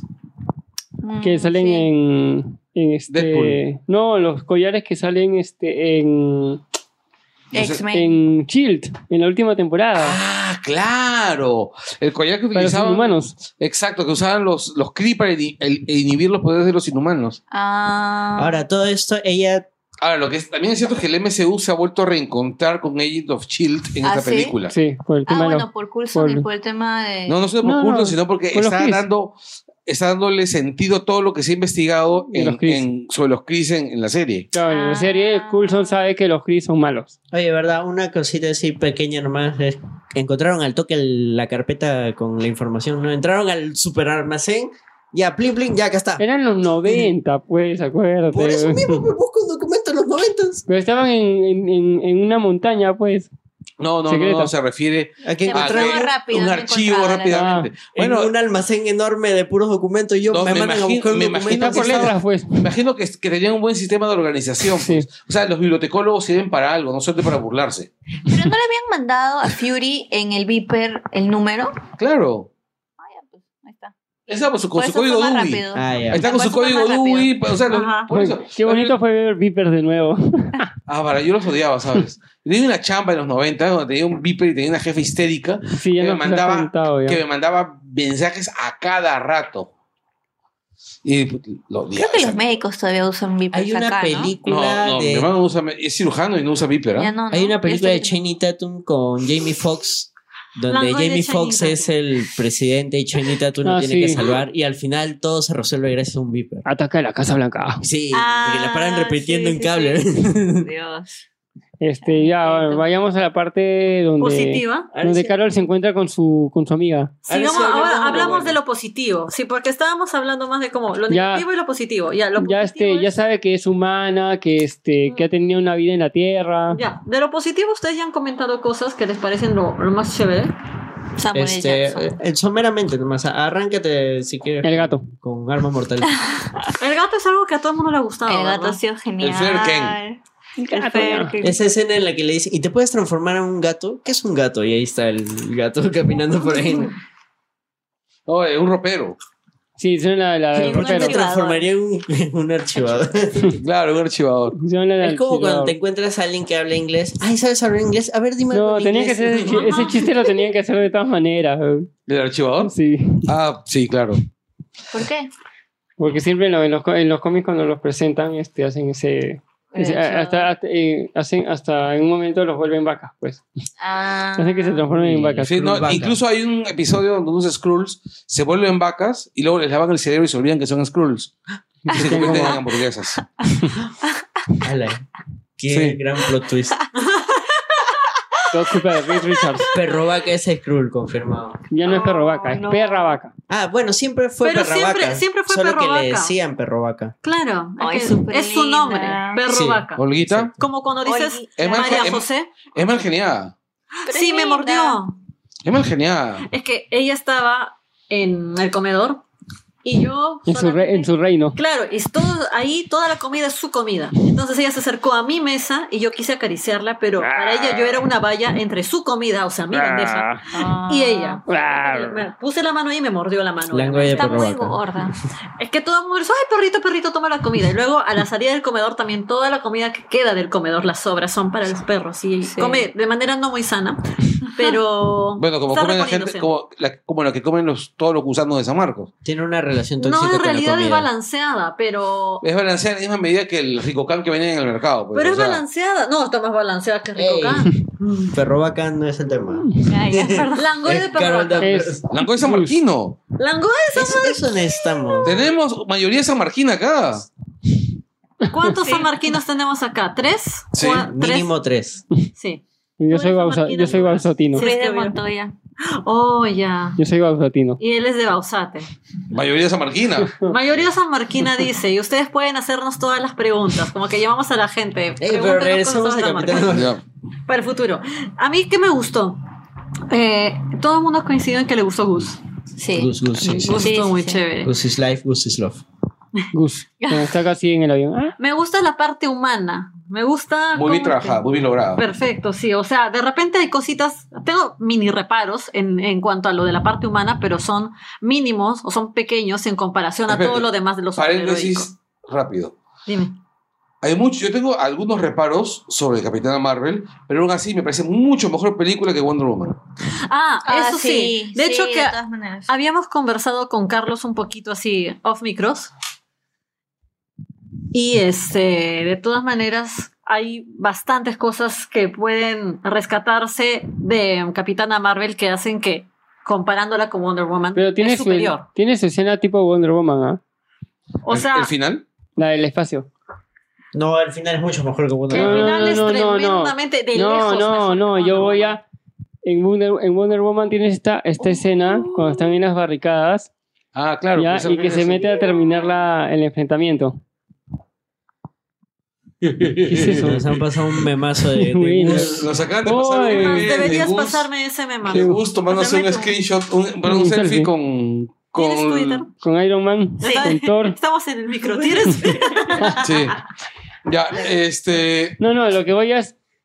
Tenemos en, en Wonder Woman, tenemos esta escena cuando están pasando Claro, por o las sea, la escena, la barricadas. escena donde, donde se muestra así poderosa. Ya, y en Capitana Marvel tenemos la escena en que ella sale a bajarse a las Lo que a pasa las es que en, No digo que, que, que una Sí. sea mejor que la otra, lo que voy que digo sí, que es una son- escena... Cumplen, cumplen la misma función. Cumplen la, la misma función. Ya, pero es que yo creo de es que la función donde ves eso, que yo creo que esa escena Ah, que no es estaba el equivalente a esa escena en la película, es donde están en la nave, en la nave Skrull, donde ella está atrapada y se, se suelta Ah, sola. ya, y se pelea. Yo creo que esa es ¿Pero la primera parte o lo, lo en la primera, donde está en la nave Skrull atrapada. Ya, cuando está Sí. con las cosas Ve, que no puede tirar así es. rayos. Es- no, estábamos diciendo que él comparaba la escena de Wonder Woman en las trincheras, no, perdón, en el pueblito este, Ya, claro. ya con el final en el espacio de Capitana Marvel. Digo que en realidad me parece que un- el análogo en es la escena donde la están interrogando a Capitana Marvel en la, en la nave Skrull al principio y ella se libera solita Sí. y empieza a atacar a todo el mundo Yo te iba baja. a decir eso, yo te iba a preguntar qué, cuándo, cuando me dijiste, y él está comparando, ah, ya, cuando ella está con las manos o sea, atadas, yo, yo no, digo que esas escenas se parecen. No sé, yo creo que la, esa mecha en el pueblito de Wonder Woman está mejor hecha. Si le quitamos un poco de cámaras lentas. Se le- Entonces no es la mejor hecha, pues. Es que tienes que saber, esa- ¿sabes por qué la ves mejor? es todo cámaras lentas. Porque- No, no, no, no, no. Hay una escena totalmente frenética donde utiliza su lazo y es e- esa escena nomás es Claro, pero es wow. es que Luego tienes- es ella parando pero un- tienes que- Los sí, colores ahí sí la- Claro, los, colo- manejados, los colores son diferentes. sí. En, la de, en la de Capitán es más oscuro. Exacto. Porque es una nave. Sí, no, pero siento que, o sea, cómo fue filmada la escena, como escena de acción, siento que no. Ah, definitivamente. Ah, sí. Porque las escenas de acción de Capitana Marvel son malas. Eso sí, yo digo, eh, y no lo habíamos El manejo de cámara ha sido sí. bien Con pobre. la excepción de la escena del en el espacio, espacio final. hasta que empieza a destruir todo. que Pero ese es ese- pues. A mí me Ah, gustó la ¡Es escena. Robotech! A mí me gustó la, la escena de es los aviones. la ¿Por puedes qué mejorar. gustó? ¿Ah? La escena de los aviones. Sí. Ah, ¿Cuál? Yo no dije lo de los bien. aviones. ¿Cuál Yo escena de los las aviones? Bueno, están persiguiendo, bien la chévere. pelea, ¿no? bien No, yo- chévere. yo tengo problema con las peleas en, en, en general, las peleas cuerpo a cuerpo. No, Mm. los aviones sí O me, sea, me gustan los es son bonitos. Eres un chalaco pacifista. El movimiento pacifista. Pero él dijo que, pero él dijo que le gusta ver material audiovisual con historias de marginales, porque le recuerda a su barrio. Madre. Él lo dijo. O sea, todo Michelle, todo Michelle Alexander le gusta. No, que no entendió tu chiste. Ya No, que yo estaba dándole más cuerda a tu chiste.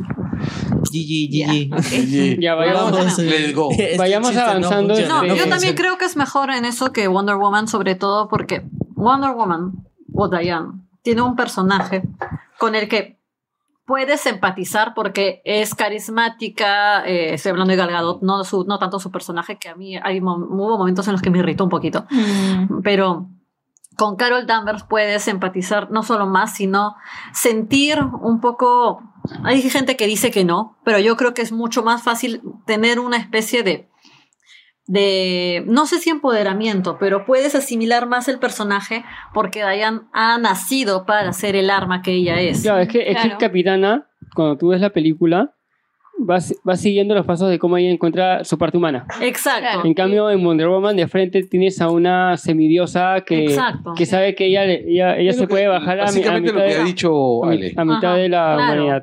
Claro, porque lo que sucede con Carol es que, como yo, claro, lo que comentábamos cuando le decía yo a Carlos, no.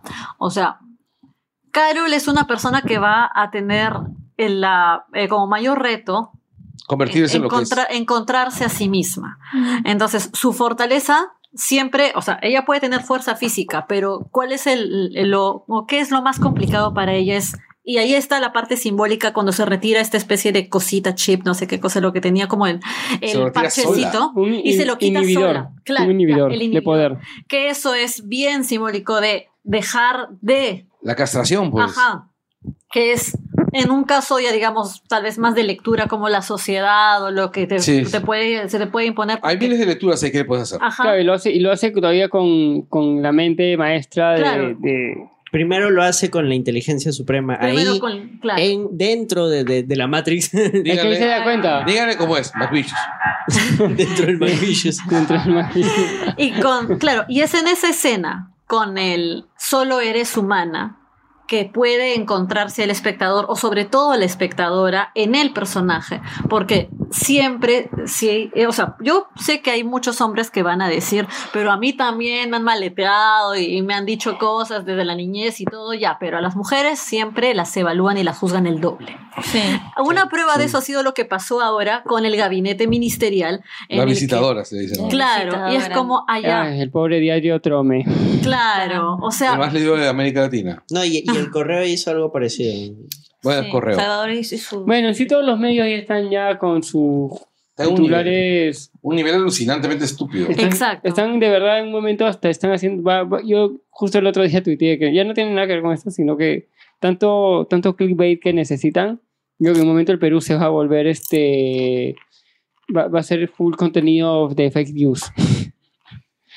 Ya somos fake news. ¿Ah? Hay bastante pero fake news, que ya ¿no? van a venir, porque va- ya van a venir los de afuera a comprar los fake news a los no- No peruanos. existimos en realidad. Claro, es que básicamente el Perú, el Perú ya es una, el Perú ya es una fake news. Bueno, estabas diciendo algo, Alejandra. Termina, por favor. Sí, yo lo que les decía es que con la frase de yo soy humana o de solamente eres humana y ella dice sí, claro, y mi nombre es Carol, es que tú puedes como ubicarte en esa historia y decir sí, claro, a mí, especialmente si eres mujer, Mm. muchas veces me han dicho también como que, pero seguro no lo vas a hacer, como lo que sucedió con Eugenio de Medina diciendo que a las ministras siempre las vamos a, fácil las vamos a juzgar más porque obviamente no tal vez por ser mujer. ¿Cómo va a ella tener la capacidad de liderar un, un ministerio? bueno, es etcétera, Eugenio etcétera? Medina, que es un imbécil a la vela. Es un imbécil. Entonces, Pero Ah, lastimosamente Ahora, justo lo que, representa justo lo que tú mucho decías el pensamiento. porque se, se da como un nombre, o sea, Carol, ya no el apellido que Exacto, es lo que... por eso, eh, claro, y eso es importante porque tú tienes a Capitana Marvel, pero tenemos Capitana, el momento en el que ella despliega los poderes y la fuerza, pero su mayor fuerza radica en el espíritu o lo que ella tiene Claro. dentro y eso es lo que representa las caídas el- y subidas el nombre que Una, una, una de las cosas que me gustó justamente del tratamiento del personaje es cómo ella es, aparece de frente directamente como un personaje poderoso Como un personaje poderoso, un personaje que está buscando mantener control de sus emociones, es decir, una suerte de castración emocional, Sí. porque le están pidiendo que no sea sus sentimientos, sus emociones, Exacto. o sea, le están castrando Tus emocionalmente. sentimientos importan. ¿no? Ya, El lado humano, pues. el, exacto, así ¿El como... La- su humanidad le están. Exacto. Claro, es que los, Sí. los, los Kree son, los Kree son algo así como vulcanos, pero, pero Sí. malvados. Sí. Ya, el otro detalle más es que ella llega a la Tierra como un ser súper poderoso, como un ser que ha trascendido su humanidad, justamente a reencontrarse con su lado humano, ¿no? O sea, eh, Exacto. Beers, o sea, o sea, la capitana llega a renunciar a ser Beers para A volver a ser Carol Danvers. Damn Entonces, Esa búsqueda o reencuentro con sí misma. no, pero no solamente la búsqueda, sino que también es encontrar las debilidades o las, los traumas y las heridas. Claro, es que. O sea, reconciliarse con ellas. En algunos Sí. diálogos con Samuel L. Jackson hablan de eso, pues de que los Kree no entienden a los humanos, que dicen que los humanos esto, lo otro, son muy impredecibles como raza y por eso los consideran inferiores. Y luego es lo que menciona Alejandra, e- ella abraza su lado humano y es por eso que saca la mierda a todos. Claro, es por supuesto que siempre, o sea, ella es vulnerable, sabe que ella puede ser vulnerable, pero dentro de esa vulnerabilidad, ella decide levantarse Por y eso- encontrar. Por eso me gustan los dos montajes que hacen de su infancia, ¿no? El primer montaje, es- tú ves cómo se saca la mugre en diversas ocasiones, ¿no? Sí. Se saca la mugre en el carrito, se saca la mugre Jugando béisbol. jugando béisbol, se Haciendo, saca la mugre, haciendo cosas que supuestamente no niños. hacer. se saca la mugre en la playa, alguien diciéndole se saca la mugre, Claro, se, cae, se cae en, de la soga, en en la soga. sí. Y en el segundo montaje, cuando ella ya se está reencontrando con sus poderes, es cuando ella recuerda la escena completa. Ajá. Como ella, a pesar de todo, Se siguió, levantaba. ¿Entiendes? Y es, Y esa es la fuerza que otra especie como los Krino posee. es- le Y- interesa. Claro. Y es una de las cosas que, por ejemplo, para mí Y eso ponían, para, para todos. un ponían todos los humanos. de Carol Danvers lo ponía por encima de Wonder Woman, por ejemplo. Sí. Ah, sí, de Y si, hecho. y si notas ese tema justo de la, la palabra que muy usaba, la elegida. que, que tú has entonces- usado Sí, la claro. palabra de. Sí. la, la entereza la han usado todos los héroes de Marvel en todas sus películas. si Claro, ¿qué la caracteriza? La- la la- Yo siempre pienso que, que en, en Marvel los personajes se han caracterizado por de dos, o por entereza o por resiliencia. Sí. Sí. ¿No? O sea, por ejemplo, este, Natasha Romano. Natasha es resiliente, Exacto. eh, el, El Capi. Capi es resiliente, el, el- el Bla- el Black Panther es resiliente. ¿Quién más? Ah, Hulk. sí, por supuesto. Hulk. Hulk. Wakandiano. Hulk. ¿Qué cosa has dicho? Pensaba que eran wakandianos. El- y, los otros, los que tienen la entereza son, por ejemplo, este, Tony, Tony, eh, Thor. Thor. Bueno, ahora, ahora en, en este, muestra un montón de resiliencia en, en Infinity War. Ah, por Sí. todo lo que le ha pasado, pues. Lo ha perdido Torto. Tordo. Sí. Thor. Sí, todo lo- A su gatito grandote también perdió. Oye, ahora sí creo que podemos hablar de los Skrulls. Ya. ¡Oh, los Tranquilamente. Skrull! Ahora, tenemos ¡Vamos, que decir- Skrulls! Team Skrull. Sí, Ben Mendelssohn ha logrado hacer una cosa bien chévere, hacer dos papeles en una pela. Mm. En Lo un grité solo- desde el baño, amigos, si es que llegaron a escucharlo. Pero Sí. Ben Mendelssohn. Ya, Todo. este, Me gustó el efecto de transformación. Ah, muy chévere. Mira, me gustó mucho cómo construyeron a ese Skrull cool. Sí. Porque tal vez era Sí. cool. Sí. Yo quiero hacer una pausa y decir que en el programa de Teorías Locas yo canté que los Skrulls iban a ser amigos de Nick Fury. Y tú me dijiste, Sí. no, porque los Skrulls son malos. Y yo te Es dije, verdad, pero sí puede ser. Y ahí está, pues Marvel escucha el programa. ¿no? Ahorita suelta, no suelta el micrófono porque nos quedamos sin cosas para grabar. Sí. Yo lo Bueno, dije. este. Hawkeye es el Skrull, los Fear. No, como decía al principio, o sea, a mí, por ejemplo, me ha si, gustado. mire, si Hawkeye resulta ser Skrull, vamos a tener que abrirle el cerebro a Anderson para ver el guion de los cuatro fantásticos. ya, Alien en Shield, por lo menos. Este, no, ya está en la nueva temporada ya. ¿Y cuándo se va a acabar Agents of En Shield? las 100, en las. Acaban de renovarla por una séptima temporada. No, Ahí acaba ya. Si no te gusta, no la ves. no la veo, pero no Entonces, ¿cuál es sé, problema? es que ya... ya ¿Sabes? Porque ya. quieres ver. Quieres saber qué pasa en el universo de Marvel, di la verdad. Es que solamente me interesa porque está conectado con las películas. Pero la serie está muy bien Pero, hecha. o sea, ma- Ya no va a estar más conectada. Es, pero nadie muere. Es por tu. Claro que muere. Si, si eres negro, se mueres. Y si- se pero mueren todos es los de las negros. películas. Se ha muerto pues, pero ¿qué el que estaba con Quake, el, el- Ha muerto, el ha muerto Colson. Ay, pero ¿Está muerto? había muerto antes. No, pero ahora sí está muerto. muerto. Ahora se ha muerto de cáncer. Así ya no duele tanto. Pucha, entonces que ellos Shield sin cosa.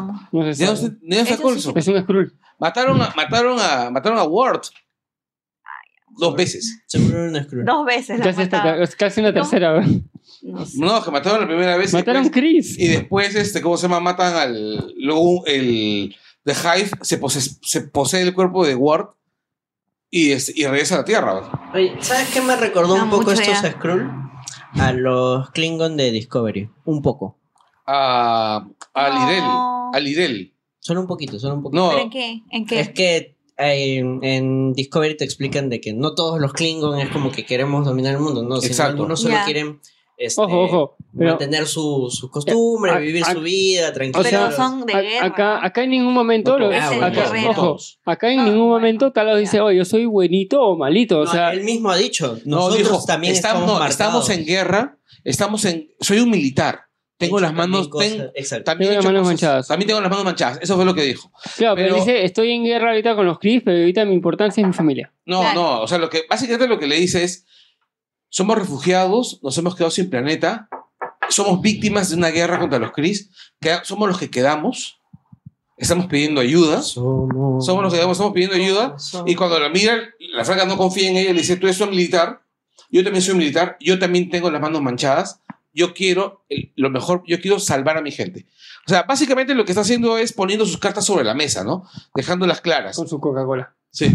Ah, es muy divertido con Ah, su... con el vasito de, Sí. de, Cajuna. Como Pulp Fiction. Sí. Y este... el- no, y muy bien actuado. Este, Mendelssohn, qué capo, carajo. Lo es. Sí, justamente Es un hoy día... personaje, Hoy día descubrí que Mendelssohn actuaba en una de mis películas favoritas De la infancia. de la adolescencia. Una que se llama El día que tu voz se quebró. Que es un dramón así. Lo que pasa es que este es un director australiano que quiso hacer una trilogía Coming of Age.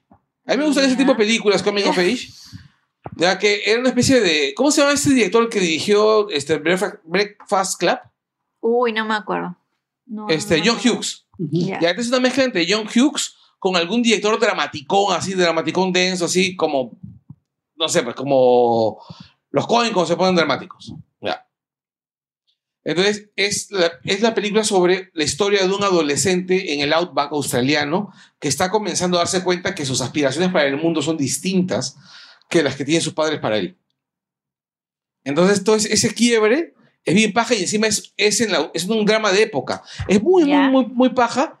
Ahí, en esas películas, en las dos películas que, que hizo este director, debutan Tandy Newton y Nicole Kidman, Ya. Que son del 82 más o menos. Ya. Y ahí sale Mendelssohn de protagonista de la primera de esas películas. Mm. Y pronto harás un especial, ¿verdad? Sigamos con los Sí. Skrulls. El- bueno, me, me- me pareció bien chévere, me pareció y el- alucinante cómo el huevón disponía de su gente, disponía de la vida de su gente. Por ejemplo, por ejemplo, el pata que manda disfrazado de Carol Danvers era Skrull y prácticamente lo había mandado talos a morir. Sí. Sí. Oye, salen unos Skrulls enanitos que creo en los cómics son los primeros Skrulls Exacto, en sí. aparecer. Ah, en la, en la primera parte. Así Claro, es. claro. Que son los Skrulls que salen en los cómics, los Skrulls diseñados por Kirby. Ahí está. Los que, ¿Salen Skrulls enanitos? claro, Claro, que son los que, los que los que- unos en la nave. Que son los que hacían este. Los que estaban eh, haciendo Ah, que ya, no ya, se, ya, que no ya, se sí, escape. Sí, sí, sí, sí. Ya, ya, ya. Ya me acordé, ya me acordé. Claro, que eran los Skrulls este, diseñados por Kirby. Parecían Dobby. Decían Dobby. Había, habían varios guiños a Kirby, a todo. Había un montón. A mí me dio mucha pena que no saliera, el, ¿cómo se llama? El mariscal. y el superdotado.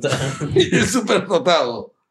Bueno, es que, doblaje quizá ella este, setentero. No, es que en, en, la, en el cómic, en el dibujo animado de los Cuatro Fantásticos De los 70. de los 60 Ah, la mierda. de los 60 hay un doblaje malazo donde el- le presentan al, al emperador de los Skrulls, les presentan al Super Skrull, Ah. pero el general es un mariscal.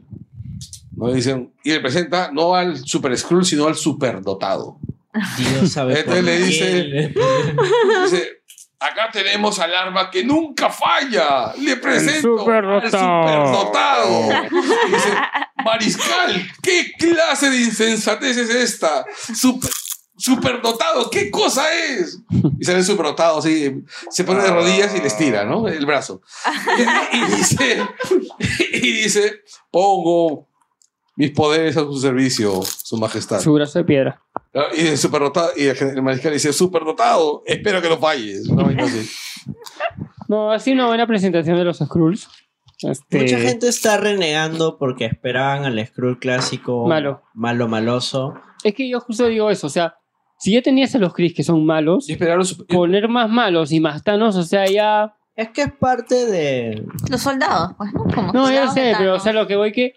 O es sea, que no puedes quemar tanta tropa, Claro. tanto, Sí. tanto, tanto enemigo. Por eso yo sí creo que sí puede haber una Secret Invasion apareciendo más Skrulls, porque acá solo hemos Es que- conocido algunos nada más. Es que tiene sentido que pueda haber un Secret Invasion. mira, todo eso lo vamos... final, pero yo creo Todo que eso lo vamos a saber en una conferencia de prensa que va a haber... El 20 de marzo. No, eso no va a salir el 20 de marzo. Es, todo lo que es el nuevo MCU va a salir Ah, después del estreno de... después del de, Ah, de- de- no, de Spider-Man. Ah, la ¿Cuándo mierda. es? Ah, De- yo creo que Ya, también- no, ya Face ya dijo, ya, eh, va a haber un evento, este, no sé si es antes o después de Spider-Man, del estreno mundial. Y que empiece ese evento así como, señores, hay Skrulls entre nosotros. ¡Brum! Ya, listo. Ahí, no, ahí van a decir todo lo que van a hacer en, en los siguientes años, pero sin nombres. O sea, Ya, este, ¿tú recuerdas la conferencia que hicieron donde presentaron todas las películas del universo Marvel Sí, Cuando- con un timeline. Con un timeline, Timeline, la Sí. primera vez, y Ya. donde pusieron,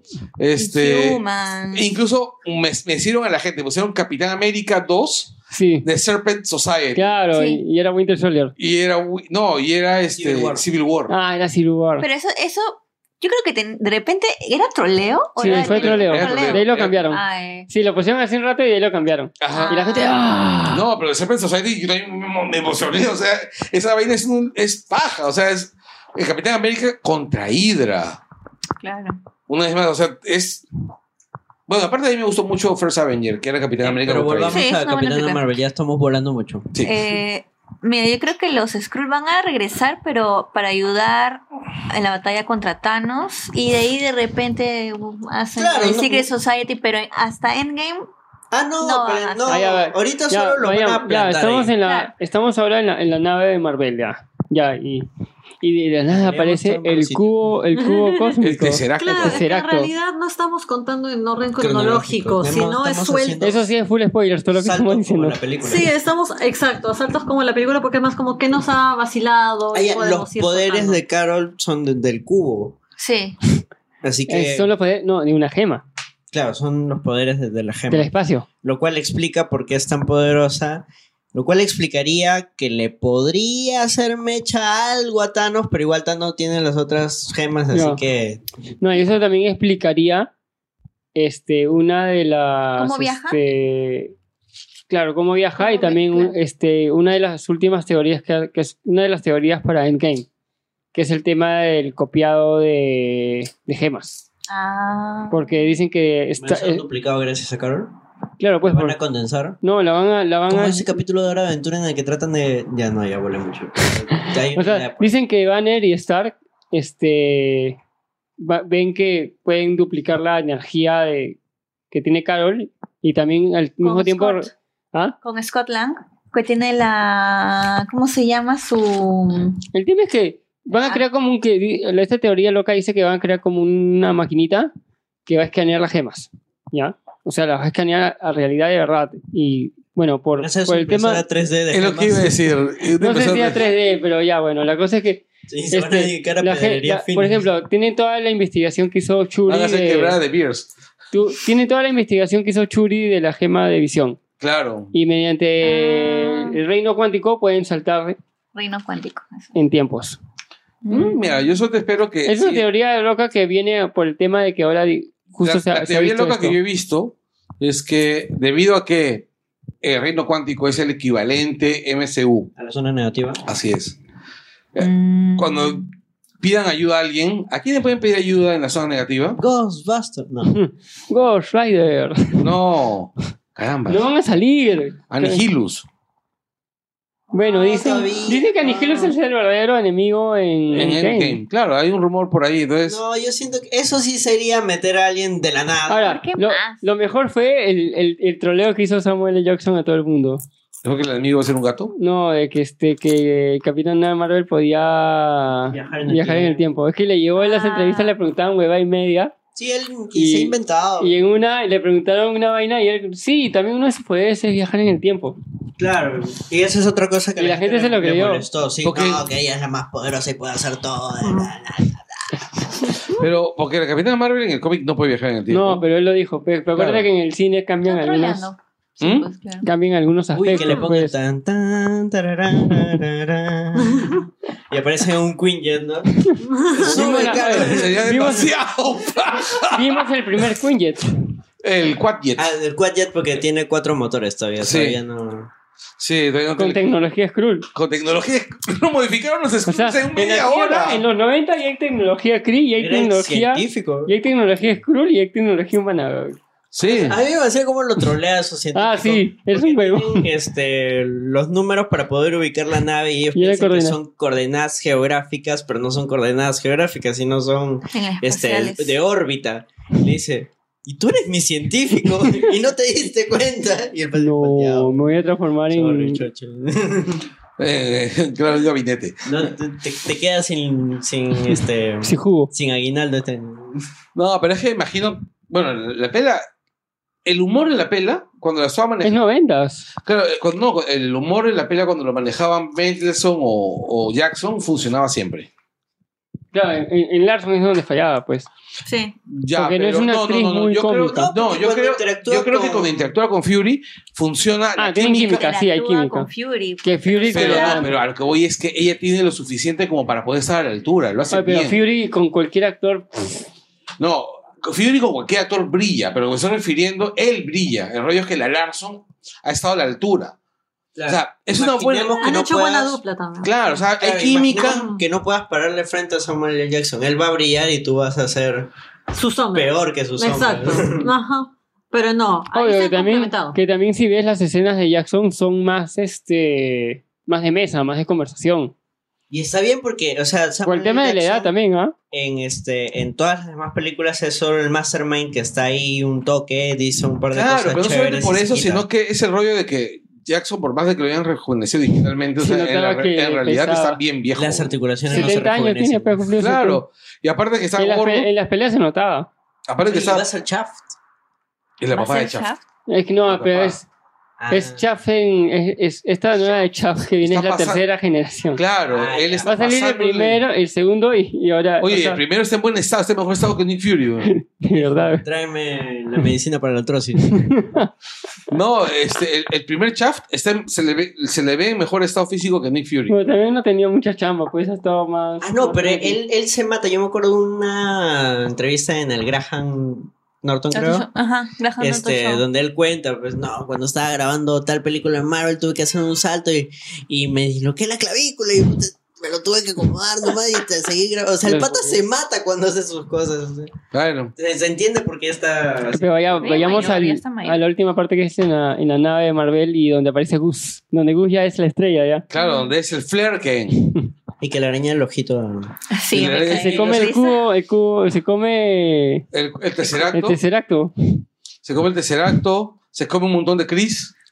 Pero ahora, no solo Nick Fury pierde el ojo por el cubo. O sea, desde que se choca y anda con el ojo hinchado y no se lo cura y está todo el día con esa gente. En la vida real, si, tú- si te ¿No pasa te algo tu ojo, anda al médico. Porque lo No puedes es- perder. No es idiota. Además ella dice, él dice que pierde el ojo por este Confió en Confiar alguien. en alguien. confiar- confió en, En el gato en- en el gato y en Carol, pues. No, pero cuando el gato le lo hará, Ah, dice, sí. es solamente un arañón. Y Talos dice, ya fuiste, weón. Sí, dice- y, y Taro le dice, no, no es así. Está cagado. No, por Sí, eso. sí, Lo Me mejor es cuando me dio miedo que mataran a Talos en esa escena. Yo también. Yo sé qué dije. Sí. En esa escena, ahí venía mi tema de justo cuando nos ponían el tema de, los Skrulls, que, que justo todo el mundo dice los Skrulls malos y decía, ya, Talos muere acá. Y como esta vaina es en los 90, su hijo va a crecer con todo el resentimiento Ah. contra la humanidad y contra los Chris y, y va a venir la parte mala. ¿No qué? ¿Tú querías Skrulls malos? Yo no sentí que iba a morir en ningún No, yo momento, dije la que iba a verdad. haber bueno. ¿No? No. Y un momento sí. No, yo sentí como que. mm, Yo creo que Y un momento sí, porque, porque Yo pensé cuando, que iba a morir la cuando, amiga. cuando empieza a hablar con Ah, sí. empieza a hablar con Fury, sí. de que él, él le dice en un momento, yo, yo voy a hacer, cual- yo estoy haciendo ahorita todo lo posible por encontrar a mi familia. Ya. Ya, o sea, cuando un militar te habla así es que Porque lo van a, lo van a puede- volar. él puede dar hasta, Claro. hasta la vida por, por rescatar a su familia, porque es su esposa y su Es hijo. Claro, pero yo, yo en realidad pensaba que iba a morir la amiga, porque era Ah. como que no, no quiero ir, porque aquí te voy a dejar sola. Ay, no sé deja la chivola. Ah, la- eso no, eso ya va a ser Ay, bien creepy. No, claro, Oye, también, la también. es fotón. Sí, claro, eso lo dijeron desde que anunciaron la película. Ah, ¿es Fotón, fotón? fotón, fotón. fotón, O sea, fotón. va a ser fotón. Va a ser un fotón. Y le hace el traje a Carol Danvers. Claro, le pinta el Le traje. dice los colores. En una de esas que cambia sale el traje original, original, ese que es medio Salen los tres. plomo con verde. Sí, ¿Salen los, los tres o cuatro trajes? sí. ¿sabe? Eh, Es, es Los colores, paja. los colores. Es bien paja. Es bien paja esa vaina. Porque, porque es este, al final de cuentas, el, tratan al personaje con un montón de cariño Sí, y te maneja una escena final increíblemente paja. Como para dejarte bien claro que ella es el personaje más poderoso Ay, de no los hemos Sí. mencionado lo de no tengo nada que demostrarte. Claro, es- Ah, sí, sí, después de es eso. Fue un Es que después de es eso- bien bueno, sí. Sí. Es que es después de eso, porque en principio se enfrenta, se baja a, a, a un- a una nave. Un crucero a, Kree. a un crucero, no, a un crucero de los acusadores Kree. Y recuerden que este crucero casi se vuela a Sandar. Sí. Ay, no, pero eh, los de que casi se vuelan Sandar ya eran modificados. Claro, pues, pero igual Estos es el eran mismo tamaño. La versión anterior. No, pero eran el- son el mismo tamaño. Pero ya está bien. Pero pues. sigue 2.5. siendo, sigue Ya, el de- siendo un claro, sí, sí. El de Sandar tiene armadura. Y ahí es cuando este. Cuando- causa este. Claro, justo le ponen armadura por Carol Lambert fácil. Claro. Ronan el soplón dice: "Hmm, Volveremos por ti. De otra forma, mejor Y su- me voy. Y, y su, ayu- su ayudante sí tenía miedo. Claro, o sea, es. No, es que luego aparece y atraviesa el. Me recordó mucho a esa batalla contra los Centraedis en Robotech, Sí. Macros, Mm. cuando el. Valkyria de, de Rick Hunter atraviesa un, un- un crucero de guerra este Centraedi de un extremo al otro, lo hace estallar. Incluso la, la explosión es parecida. Sí, ahora que lo. o sea, yo no he visto Robotech, pero. ¿Cómo no has visto Robotech? Pero sí he visto esa escena. Yo estaba viendo esa vaina ¿en qué momento sale el Valkyria? Estaba esperando que salga el Valkyria con... con... ¿En qué, en qué Sí. momento sale el escuadrón es-? Y No, porque Ronan- para cuando pasa, es que para esa parte de la guerra, cuando los Centraedi ya todos los eh, escuadrón Skrull habían muerto. Solo quedaban Max Genius y Rick Hunter. Considero que Ronan se ve mejor sin, sin sus sombras darks. Muy No. chivo, muy chivolito se veía. Sí, demasiado. Yo hasta en un momento no, no, no parecía Lipis. Mm. Es que en el No, otro. sa- no, sa- no diferenciaba de los dos, de verdad. Así los dos hayan tenido las manchas, No, igual para. sí, ah. Ronan era el de la derecha. Era de la izquierda. Más lado. Era de la derecha. Era el, de- el del medio. Pero solo había dos. A mí no me gustó. Pero uno que está en medio. Mira, Todavía no se las ganaba. a mí me, me gustaba... Bueno, me, le dieron. me ha gustado más cuando sí. aparecía en su holograma. Sí, sería mejor. Me gustó más cuando aparecía en su holograma en la comunicación con, con Ron Joch. Sí. Se notaba más, más peso. Mm, Sí, Acá más, era, más gravitas, brother, que, que es la acá- palabra, ¿no? Acá lo veías ya todo cofla, todo. ¿Qué pasó? No comió su No, no es por el tema del, del físico, sino que simplemente este, el Ronan que hemos visto en Guardianes de la Galaxia es un sujeto eh, realmente peligroso, pues es un sujeto... que- Es un fundamentalista religioso. exacto, Sí. y acá todavía no es eso. Recién entrado. Recién entraba a la. Acá ha entrado a. Esta comparación va a ser terrible, pero. Acá ha ¿Eso lo entrado dijo? a, al, claro, a San Bartolo, a, su- a- a- Ya sabía que los ibas a y en Guardianes ya es Suálite. Claro, o sea, hay una diferencia. No, es que acá todavía es, no sé, pues Pedro Salinas. Aspirante. En Pedro. Salinas y en, y en Guardianes ya es Figari. ya- no, en Guardianes ya fue, don- ya fue el Vaticano. Ya. Ya está escondido. ¿no? Claro, claro. Literal. No, pero igual me parece chévere que los hayan Ahora, hay nombrado. una cosa que me parece bien paja es que mantienen, mantienen ese rollo de la mirada, de la mirada supremacista Skrull. Mm. ¿ya? Y Super con, Kree. eh, perdón, Kree, cuando que me, que me recuerda mucho a, a- a- a Ronan cuando miran a mira este a, a- Ah, los otros Chris. no no no cómo se llama al ¿A Star-Lord? a Star Lord y le Ah, dice como humano. claro solamente eres humano Sí. o sea cómo puedes coger la joya si no eres humano qué diantres eres y ahí, claro, y ahí sale el momento molón película de los 80, ¿no? Cuando él dice, nosotros somos los guardianes de la galaxia, ¿no? Y Claro, pero eso te viene a recordar que Ronan ya ha visto a dos humanos coger unas piedras del infinito. Claro. Claro. Por eso, se- por eso le dice eso, seguro. Pues. Claro, te deja. Eso, esa vaina te deja. enten- te lle- llena de información un montón de vacíos a lo largo de la historia, ¿no? De las otras películas. Bueno, pero Ronan sabía que ella tenía poder y tenía sangre Ah. Kree. Claro, pero era humana, o sea, Si igual. no se iba a morir. Claro, supuestamente para todo, si un humano tocaba la, la piedra, En era. el caso de, de Star-Lord es Por- porque era mitad celestial. Claro, pero ahí Ronan, Ronan como que Nadie acá hay algo raro, o sea. Porque si ya lo vio una vez y ahora dos veces. Claro.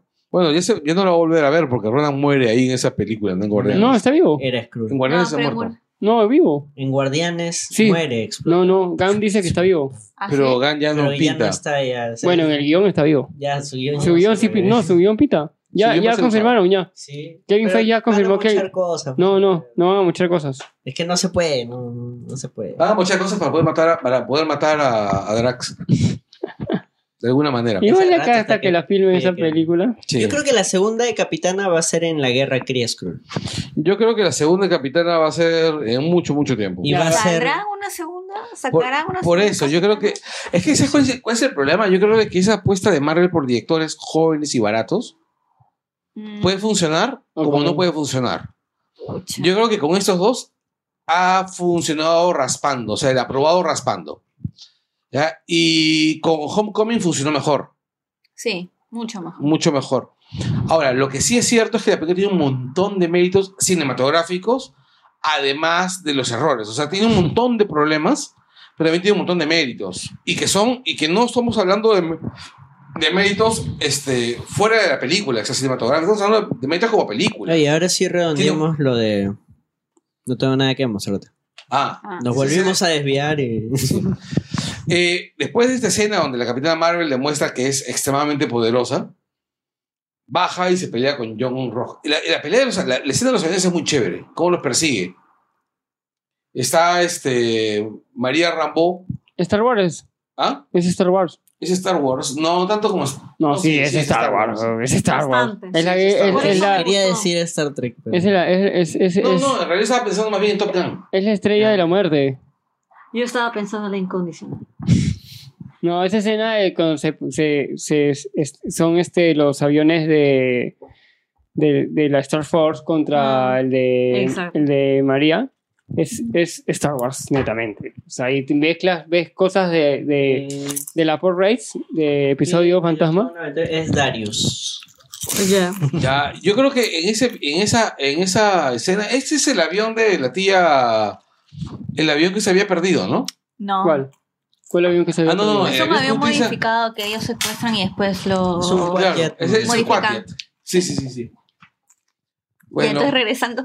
regresando, es cuando una vez que se enfrenta este, A John Rock. a John Rock con, con la tía, el pata le dice así a lo, a los caballeros británicos. Es que primero se la mecha. A lo militar, ve que pues. no puede y dice, vamos al sentimiento.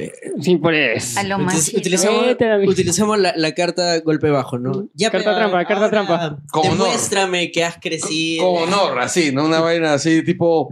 En realidad es floro, gente, es floro. El pata no quería demostrar nada, solo Quería nivelar, nivelar, aprovecharse. quería nivelar el terreno. Sí. Yo sabía que le podía ganar sin sus poderes. Claro, y entonces la placa simplemente le mandó un disparo y le dijo: No tengo nada que mostrarte. Muere mierda. Eso fue un poco así como en Indiana Jones cuando sale el De saca claro. ¡Pah! Y e Indiana, pum, ya. no tengo tiempo. Claro, es exactamente lo mismo. Pero no, y no ahí lo mata. ella demuestra que sí ha madurado, ha tenido un control de emociones, no como el, ellos le pedían que sea, sino ella entendiendo. Porque no se presta al juego del pato. Exacto, porque no lo mata. Y no se presta a su juego. Ajá. Ella realmente. Lo sube de nuevo a su nave, le da poder a su nave y oye, anda y diles que nadie ataque la Tierra o yo voy y los destruyo. Anda avisa que hay un nuevo com- comisario en el pueblo. Una interpretación del no tengo nada que demostrarte. Acá hay un micrófono, amigo. Ah, Una interpretación de, gracias por pasarme los micrófonos, del no tengo nada que demostrarte es, como te digo, muchas lecturas hay. Yo no estoy intentando buscar la lectura más feminista, pero es una película con una propuesta feminista.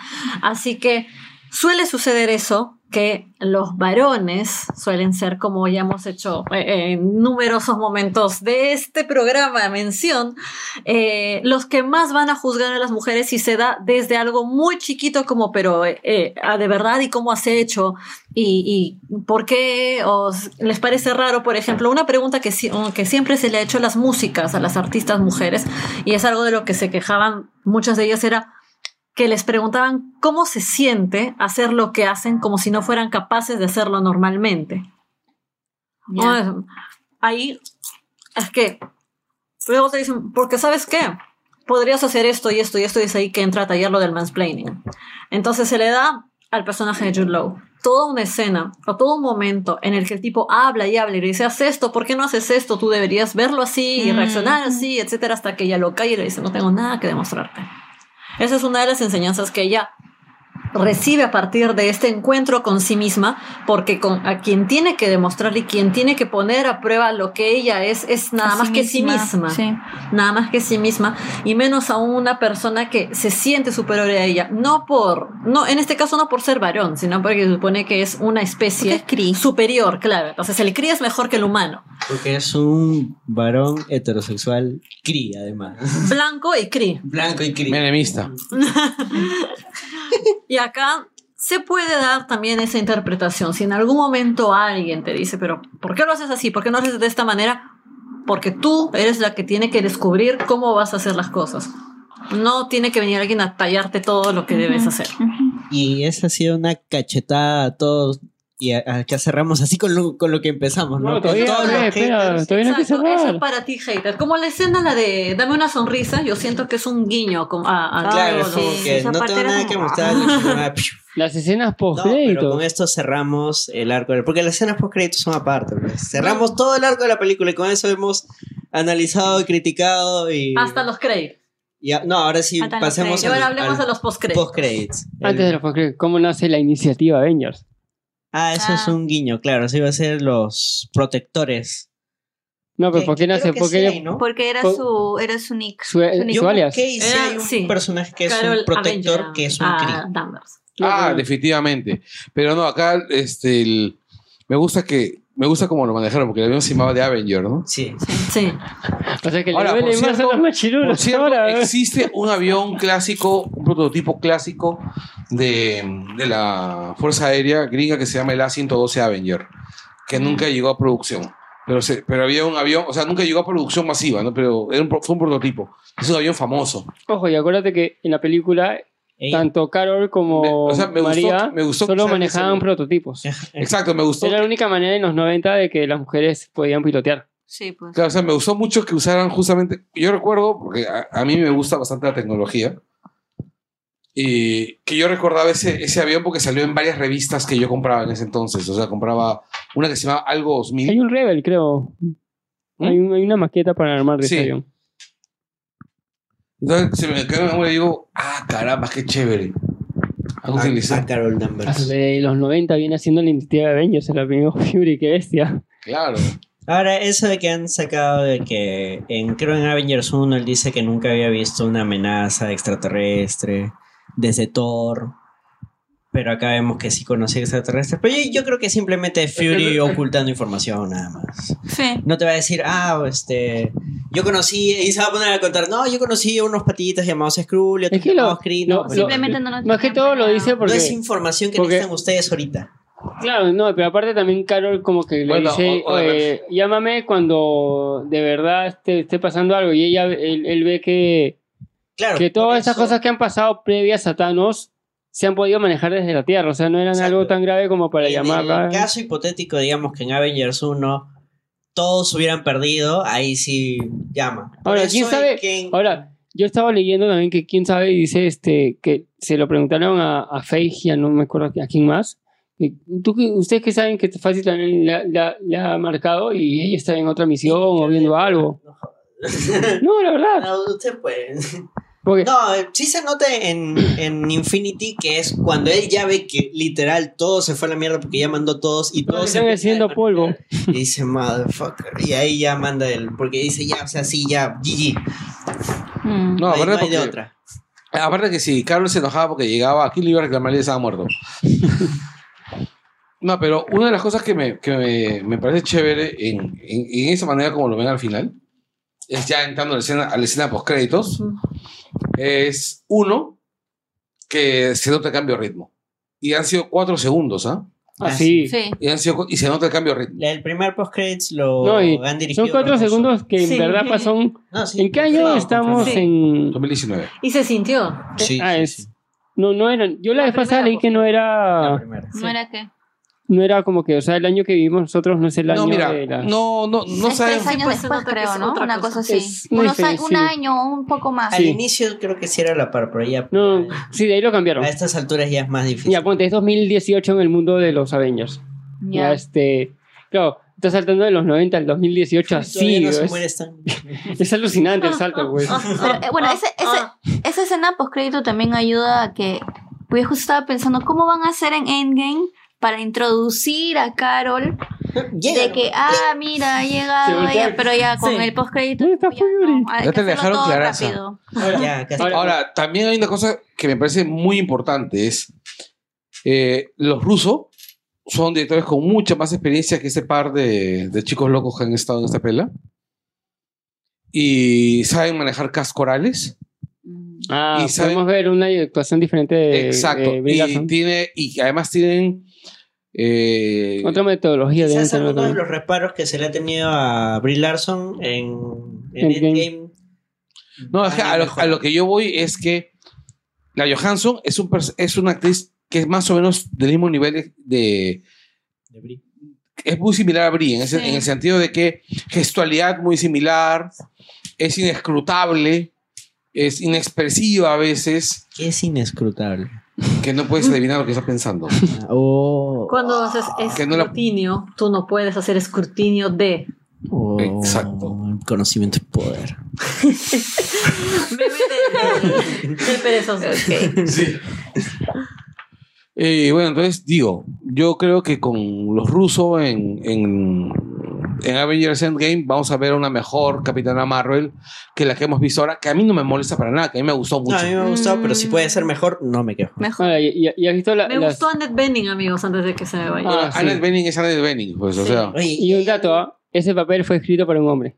¿Cuál? para Marvel, claro. El de Annette Bening, todo Ah. su guion, no lo- nunca lo cambiaron. Eso es algo maravilloso de esta Nunca lo película. cambiaron, ¿ah? Y es que esto nos demuestra que, o no, no sé si nos demuestra, pero cómo es que las películas pueden funcionar sin necesidad de crear un papel para una mujer en donde digan, miren, las mujeres son lo máximo, ¿ya? Mejor que los hombres. Acá no, es simplemente, este es un personaje, no indistintamente de su sexo, de su género en todo caso, va a tener tal desarrollo, tal tipo de hechos, tales momentos y... Además de eso, puedes darle cierta lectura porque es Claro. Sin necesidad de caer en clichés. Exacto. Ah, sin claro. darle que No, el y- amor la rescató. Y, y este Ah, y, sus este y, su- y su- sus partes las ha grabado ya después de mitad de más de la mitad de la película que cuando han empezado a grabar, o sea, porque todo el rato tenían, oye, ¿a quién llamamos? Que querían llamar a un actor un actor de renombre, o sea, Claro. imagínate qué actor habrán querido este conseguir para, para ese personaje porque el guion siempre era Nosotros Sean Connery. mira, nosotros estamos pensando en así un actor de renombre y te apuesto que Marvel estaba pensando Owen Wilson. Estaban pensando Ahora Owen sí llamamos por a sus Adam chongos, Sandler. por sus Claro, Adam Ben Sandler, Stiller. Steven Carrell. ya nos quedamos en la escena post créditos, se apaga el beeper Ahí y todos están está- como locos, oye, hay que ponerle más energía. Claro, y War Machine dice, no, o sea, sí, ¿Se apagó? sí tiene pila. ¿Se apagó? Se apagó. ¿Y ahora cómo hacemos si aparece Carol? ¿Dónde Voltea, está mi voltea a Viuda Negra y se ve a cara a Carol y, ah, Y- ve a Carol y ella le dice. ¿dónde está Fury? Sí. De sí. frente, ¿dónde está? O sea, ni hola ni chao, ni hola, causa? ¿dónde, ¿Dónde está, está Fury? mi causa? ¿Qué le han hecho Oh, a ¿Dónde mi está mi causa? negro? ¿Dónde está mi negro? Ese, Y ella llega antes de Scott Lang. pero eso no sabemos. No, sí. Eso, Porque la ¿Cómo gente- sabemos? No, Porque- Porque también Thor, también trolearnos. está ahí y Rocket Ajá. también está ahí. Y pero no ahora ya aparecen en y esa han pequeña descubierto, a ver con Ah, esta espera, escena, ah, tienes razón. han Sí, descubierto que con, podría. han descubierto con esta escena que los huecos vacíos del tráiler es donde está ella. Eh, creo que yo Los huecos eso. suelen estar vacíos. No, o sea, tú en el tráiler, tú en el tráiler No, la sí, parte sí. cuando salen de noche, de noche Sí, sí. notas que, que hay un que puede haber un personaje más. Obvio, sí. que yo también dije eso. Sí. Lo que pasa es que es negro. Voy a volver a escuchar ese programa. No sé, va a ser un locón el 25 de abril. y si Hawkeye es Screw, voy a, a postar en la tinca. Te lo, te lo digo, habla. No hemos hablado Inténtalo de. porque Este, cada vez que yo, yo compro la tinca termina en letra. O sea, o sea, no hemos hablado de, de Stan Lee. Menos Ah. mal porque podemos dedicar este espacio only Stan Lee. Ah, Exacto. Para empezar sí. con ese intro de Marvel, que Wow. en vez de mostrar Lindo. las escenas Sí. de los superhéroes, son las escenas de las mismas películas, pero con los cameos de Stan Lee. Lindo. Eso fue el bobo. Ah, eso fue el bobo. Además, también. ¿sabes qué también fue el bobo?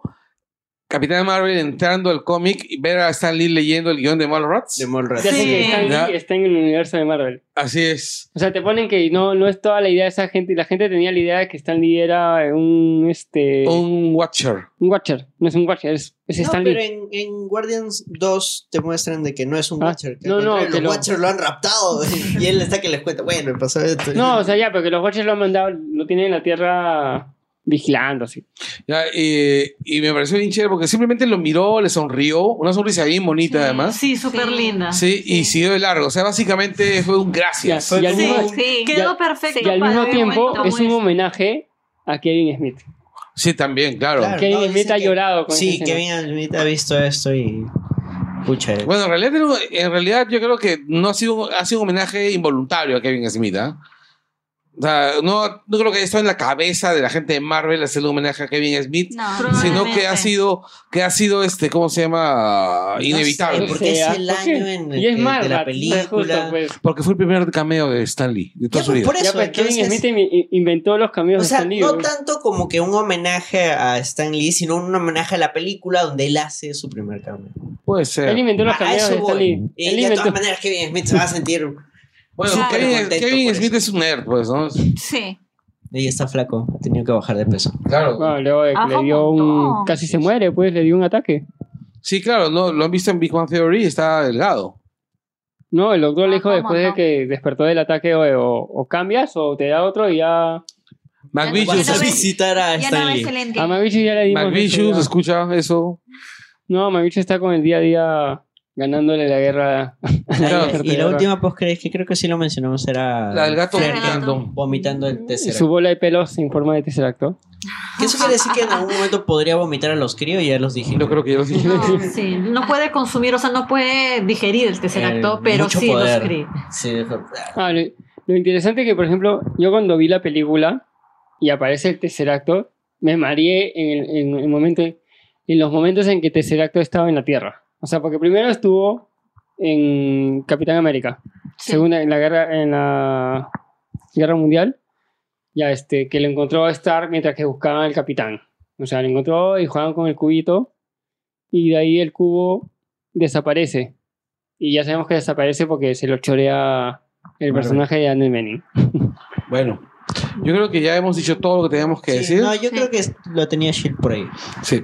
Este, antes de cerrar, ¿qué pueden recomendarle a la gente que, que nos está siguiendo? A ver, ¿Qué cosas, re- recomendaciones? Series, cómics, canciones. Ah, recomendaciones. Me había olvidado de esta sección. Había muerto de verdad desde hace tiempo. Sí, creo. Ya, abramos todos nuestros Yo, yo, historiales yo de quiero búsqueda. este. Yo, hay- yo he visto una película, una comedia romántica que está en Netflix que me gustó porque se burla de las comedias románticas, que es Is Not Romantic, creo, que es con esta gordita que nunca me acuerdo cómo se llama. Rebel Wilson. Rever Wilson y el hermano de... Más conocida como Thor. irritante Wilson. Sus personajes por lo general me irritan, pero acá no tanto, Lucina. El, el hermano de Thor hizo de Thor en Thor Ragnarok. No, no, no, no. Sí. no, no. ¿Ah, sí? Ah, pensé que en esta película, Eh, o sea, te estaba Hemsworth. burlando. Claro. Ah, claro, él. No, pero el esposo de Miley este es el otro hermano. Son tres. Son tres ¿son hermanos. tres? Sí. Sí. El esposo de Miley Cyrus, el que hace Thor. Y, el, otro? que nadie, no me acuerdo cómo se ve y nadie sabe en qué ha aparecido. Ya, este no sé cuál de los tres es, pero no es el que sale en Thor. No, sí dice que sale en Thor. No es. Sí, son dos hermanos actores. No, Los tres, los- tres, Los tres son actores. ¿Quiénes? ¿Los Hemsworth? Ah, son tres actores. pues. Los Hemsworth. Pero son dos, dos son los más conocidos. Ya, pues Sí. es el más conocido, el Que es segundo más conocido. el segundo. El ya. segundo más conocido es el que sale en Thor. El que está con Miley Cyrus. Claro, ese que sale en Thor. Ya bueno, uno de los Hemsworth sale en esta película y trata de una chica que toda su vida ha crecido odiando las comedias románticas y que por azares del destino queda atrapada dentro de una comedia Ah, romántica. sí, he visto el trailer, sí. Está bastante entretenida. Me, me gustó el giro que le dieron. a- Ah, es como esta película Pleasant Bill, no sé si la recuerdan. Yo no. Pleasantville, sí, sí, sí, sí. Que es una película, tiene una premisa muy parecida. No. Uh, Creo que sí tiene una premisa muy parecida. Los quedan atrapados en, un, en una serie de los Pero- 50. No, lo que pasa es que él, ellos que estaban en los 90, sobre todo el chico que hace Tobey Maguire, es- no quiere seguir en su mundo y este pata de la que vende televisores le dijo, oye, pero ¿por qué no te vienes aquí, que es los años 50 y que todo es placentero y bonito? Y entonces le dice, ah, ya, entonces mejor me largo a este mundo en que me van a querer y me ¿Así, van a... así llegan al mundo este? Sí, así O llega sea, él ahí es mediante la optativo. televisión. ¿Tipo, tipo click? Sí, no, pues, no tan mal, pero sí, sí, mediante la televisión. Ah, acá es este. Y hay- un montón de referencias a comedias románticas. Porque entonces acá sería algo así tipo este el día de la marmota, ¿no? Ah, un poco así. De acá desde Pretty Woman hasta. Pretty- ya. Este, Y encima como si tuviera referente. 30, sí, no, eh, se burla de, de esos clichés de... No, lo que pasa es que hay grandes películas en las comedias románticas, o sea, hay grandes pelas románticas. No, pues acá ¿Quién más recomendó? los clichés que- de los cuales... quién falta recomendar? ¿no? A mí me falta recomendar. Hay un canal que se llama Audio Producción en YouTube que hace eso, análisis de la producción de álbumes en diferentes momentos de la historia. Bien bacán. El chico se toma el tiempo para poder separar muy bien todas las pistas y decir, mira, este es aquí, este es, y, y de verdad te lo va a desmenuzar bacán. Recuerdo que la gente en el grupo Langoy Corps, el grupo de Facebook, había estado preguntando por canales que estuvieran relacionados a análisis de música y ese es uno bueno, así que ojalá que les guste. Bacán. Eh, De verdad está bien paja. Lamentablemente uno de los mejores análisis que tiene ese canal es el de Thriller de Michael Jackson. Pero ahora ya no se puede, ya no se puede escuchar, ya, ya fue ya. Así que, bueno, o sea, hablaremos supongo que de Michael más adelante, bueno, de Living Neverland, mejor dicho. Mm. Bueno, yo no voy a recomendar, pero voy a dejar el dato de que el 18 de marzo van a volver a poner en el cine Batman, Batman 1, o sea, la de. Tim Burton, porque este año cumple 30 años de estrenada y va a estar en, en todos los Cinemarks. Va a Qué estar. paja. Va a haber, creo que una función el 18 y otra el 21, sí. y- ¿De este mes? sí, sí. Wow, entonces en nada. A ver, antes de que se me pase, eh, la obra de teatro ¿Quién es Otelo? que ganó el premio Luces, pero eso sí meritoriamente porque yo la he visto, es eh, de Franco Isa, el hijo de Miguel Isa. Miguel Isa está con el colectivo del Bardo, que son los productores de esta obra. Es una, una pieza de teatro bien interesante que toma elementos de la obra shakespeariana de Otelo para poder eh, hablar de la relación o de la interrelación que hubo entre Keiko, eh, Alberto Fujimori y Vladimiro Montesinos. la que he quemado. Sí, y es bien paja, de verdad, vayan a verla, está bien actuada. Han habido algunos conversatorios últimamente con varios periodistas, creo que estuvo Mavila Huertas, Patricia de Río, también actrices, ¿no? Pero aprovechen porque esta es la última semana y creo que van a estar los últimos dos días en dos por uno. Así Maña, que, qué paja. sí. Eh, ah, yo Sí. quiero recomendar. eh, quiero recomendar a todo el mundo que se suscriba a PewDiePie. Eso es lo que quiero hacer. ¿A qué? a PewDiePie. Un canal de YouTube, un youtuber. Ah, ¿le quieres, quieres que le gane a Que T-Series? le gane a T-Series. Ya No 89 es millones. Hay que a este 90. pata. No, no, está aquí el no pata. es. Está en, una, está en una guerra de suscripciones contra un, ca- Sus- contra un canal canales indio. Esos sobre judíos no, no me gustan mucho. No, pero ahí Ah, se empieza a Sí, pedir disculpas. sí, de ahí me disculpas. Ya. Todos hacen tonterías que luego piden disculpas. también pidió disculpas. Ay, pero- Hablando de arma mortal. Sí. Bueno, Bueno, ¿Tú qué vas espérense, no, espérense, espérense, Ah. espérense, espérense. Eh, ya que este es un podcast, voy a recomendar un podcast. Ah, ya, o si- sea, nosotros no podíamos recomendar canales de YouTube. Este, no, no he hecho eso. Es como que ya que así son, ¿no? Ah, No, no he hecho eso, sino que normalmente no recomendamos podcast.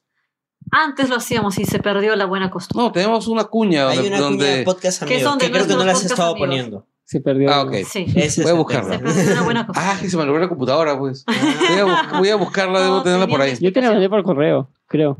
No, porque la hice yo. Debe estar mi debe estar- Yo la hice y tú lo pusiste. No, no, la cuña de, de No, amigos. cuña donde él No, no, ya, cada no, yo le pasé un, yo le pasé Una lista. Una No, lista. es que ya lo tenía en audio. Ya, claro, Yo no- solo lo ponía. Y, no quería volver a hacerla. Ya, este, el. Hay. Como den- dentro del podcasting hay muchas cosas que se pueden hacer, o sea, podcast de conversación como este y podcast de reportajes como Convoca, que son chéveres también. Mm. Pero a mí me gusta también eh, cuando, cuando hacen trabajos de podcast narrativos. Y la gente del grupo Prisa en España, a través de su producto para podcast que es Podium, tiene varios podcasts narrativos, varios.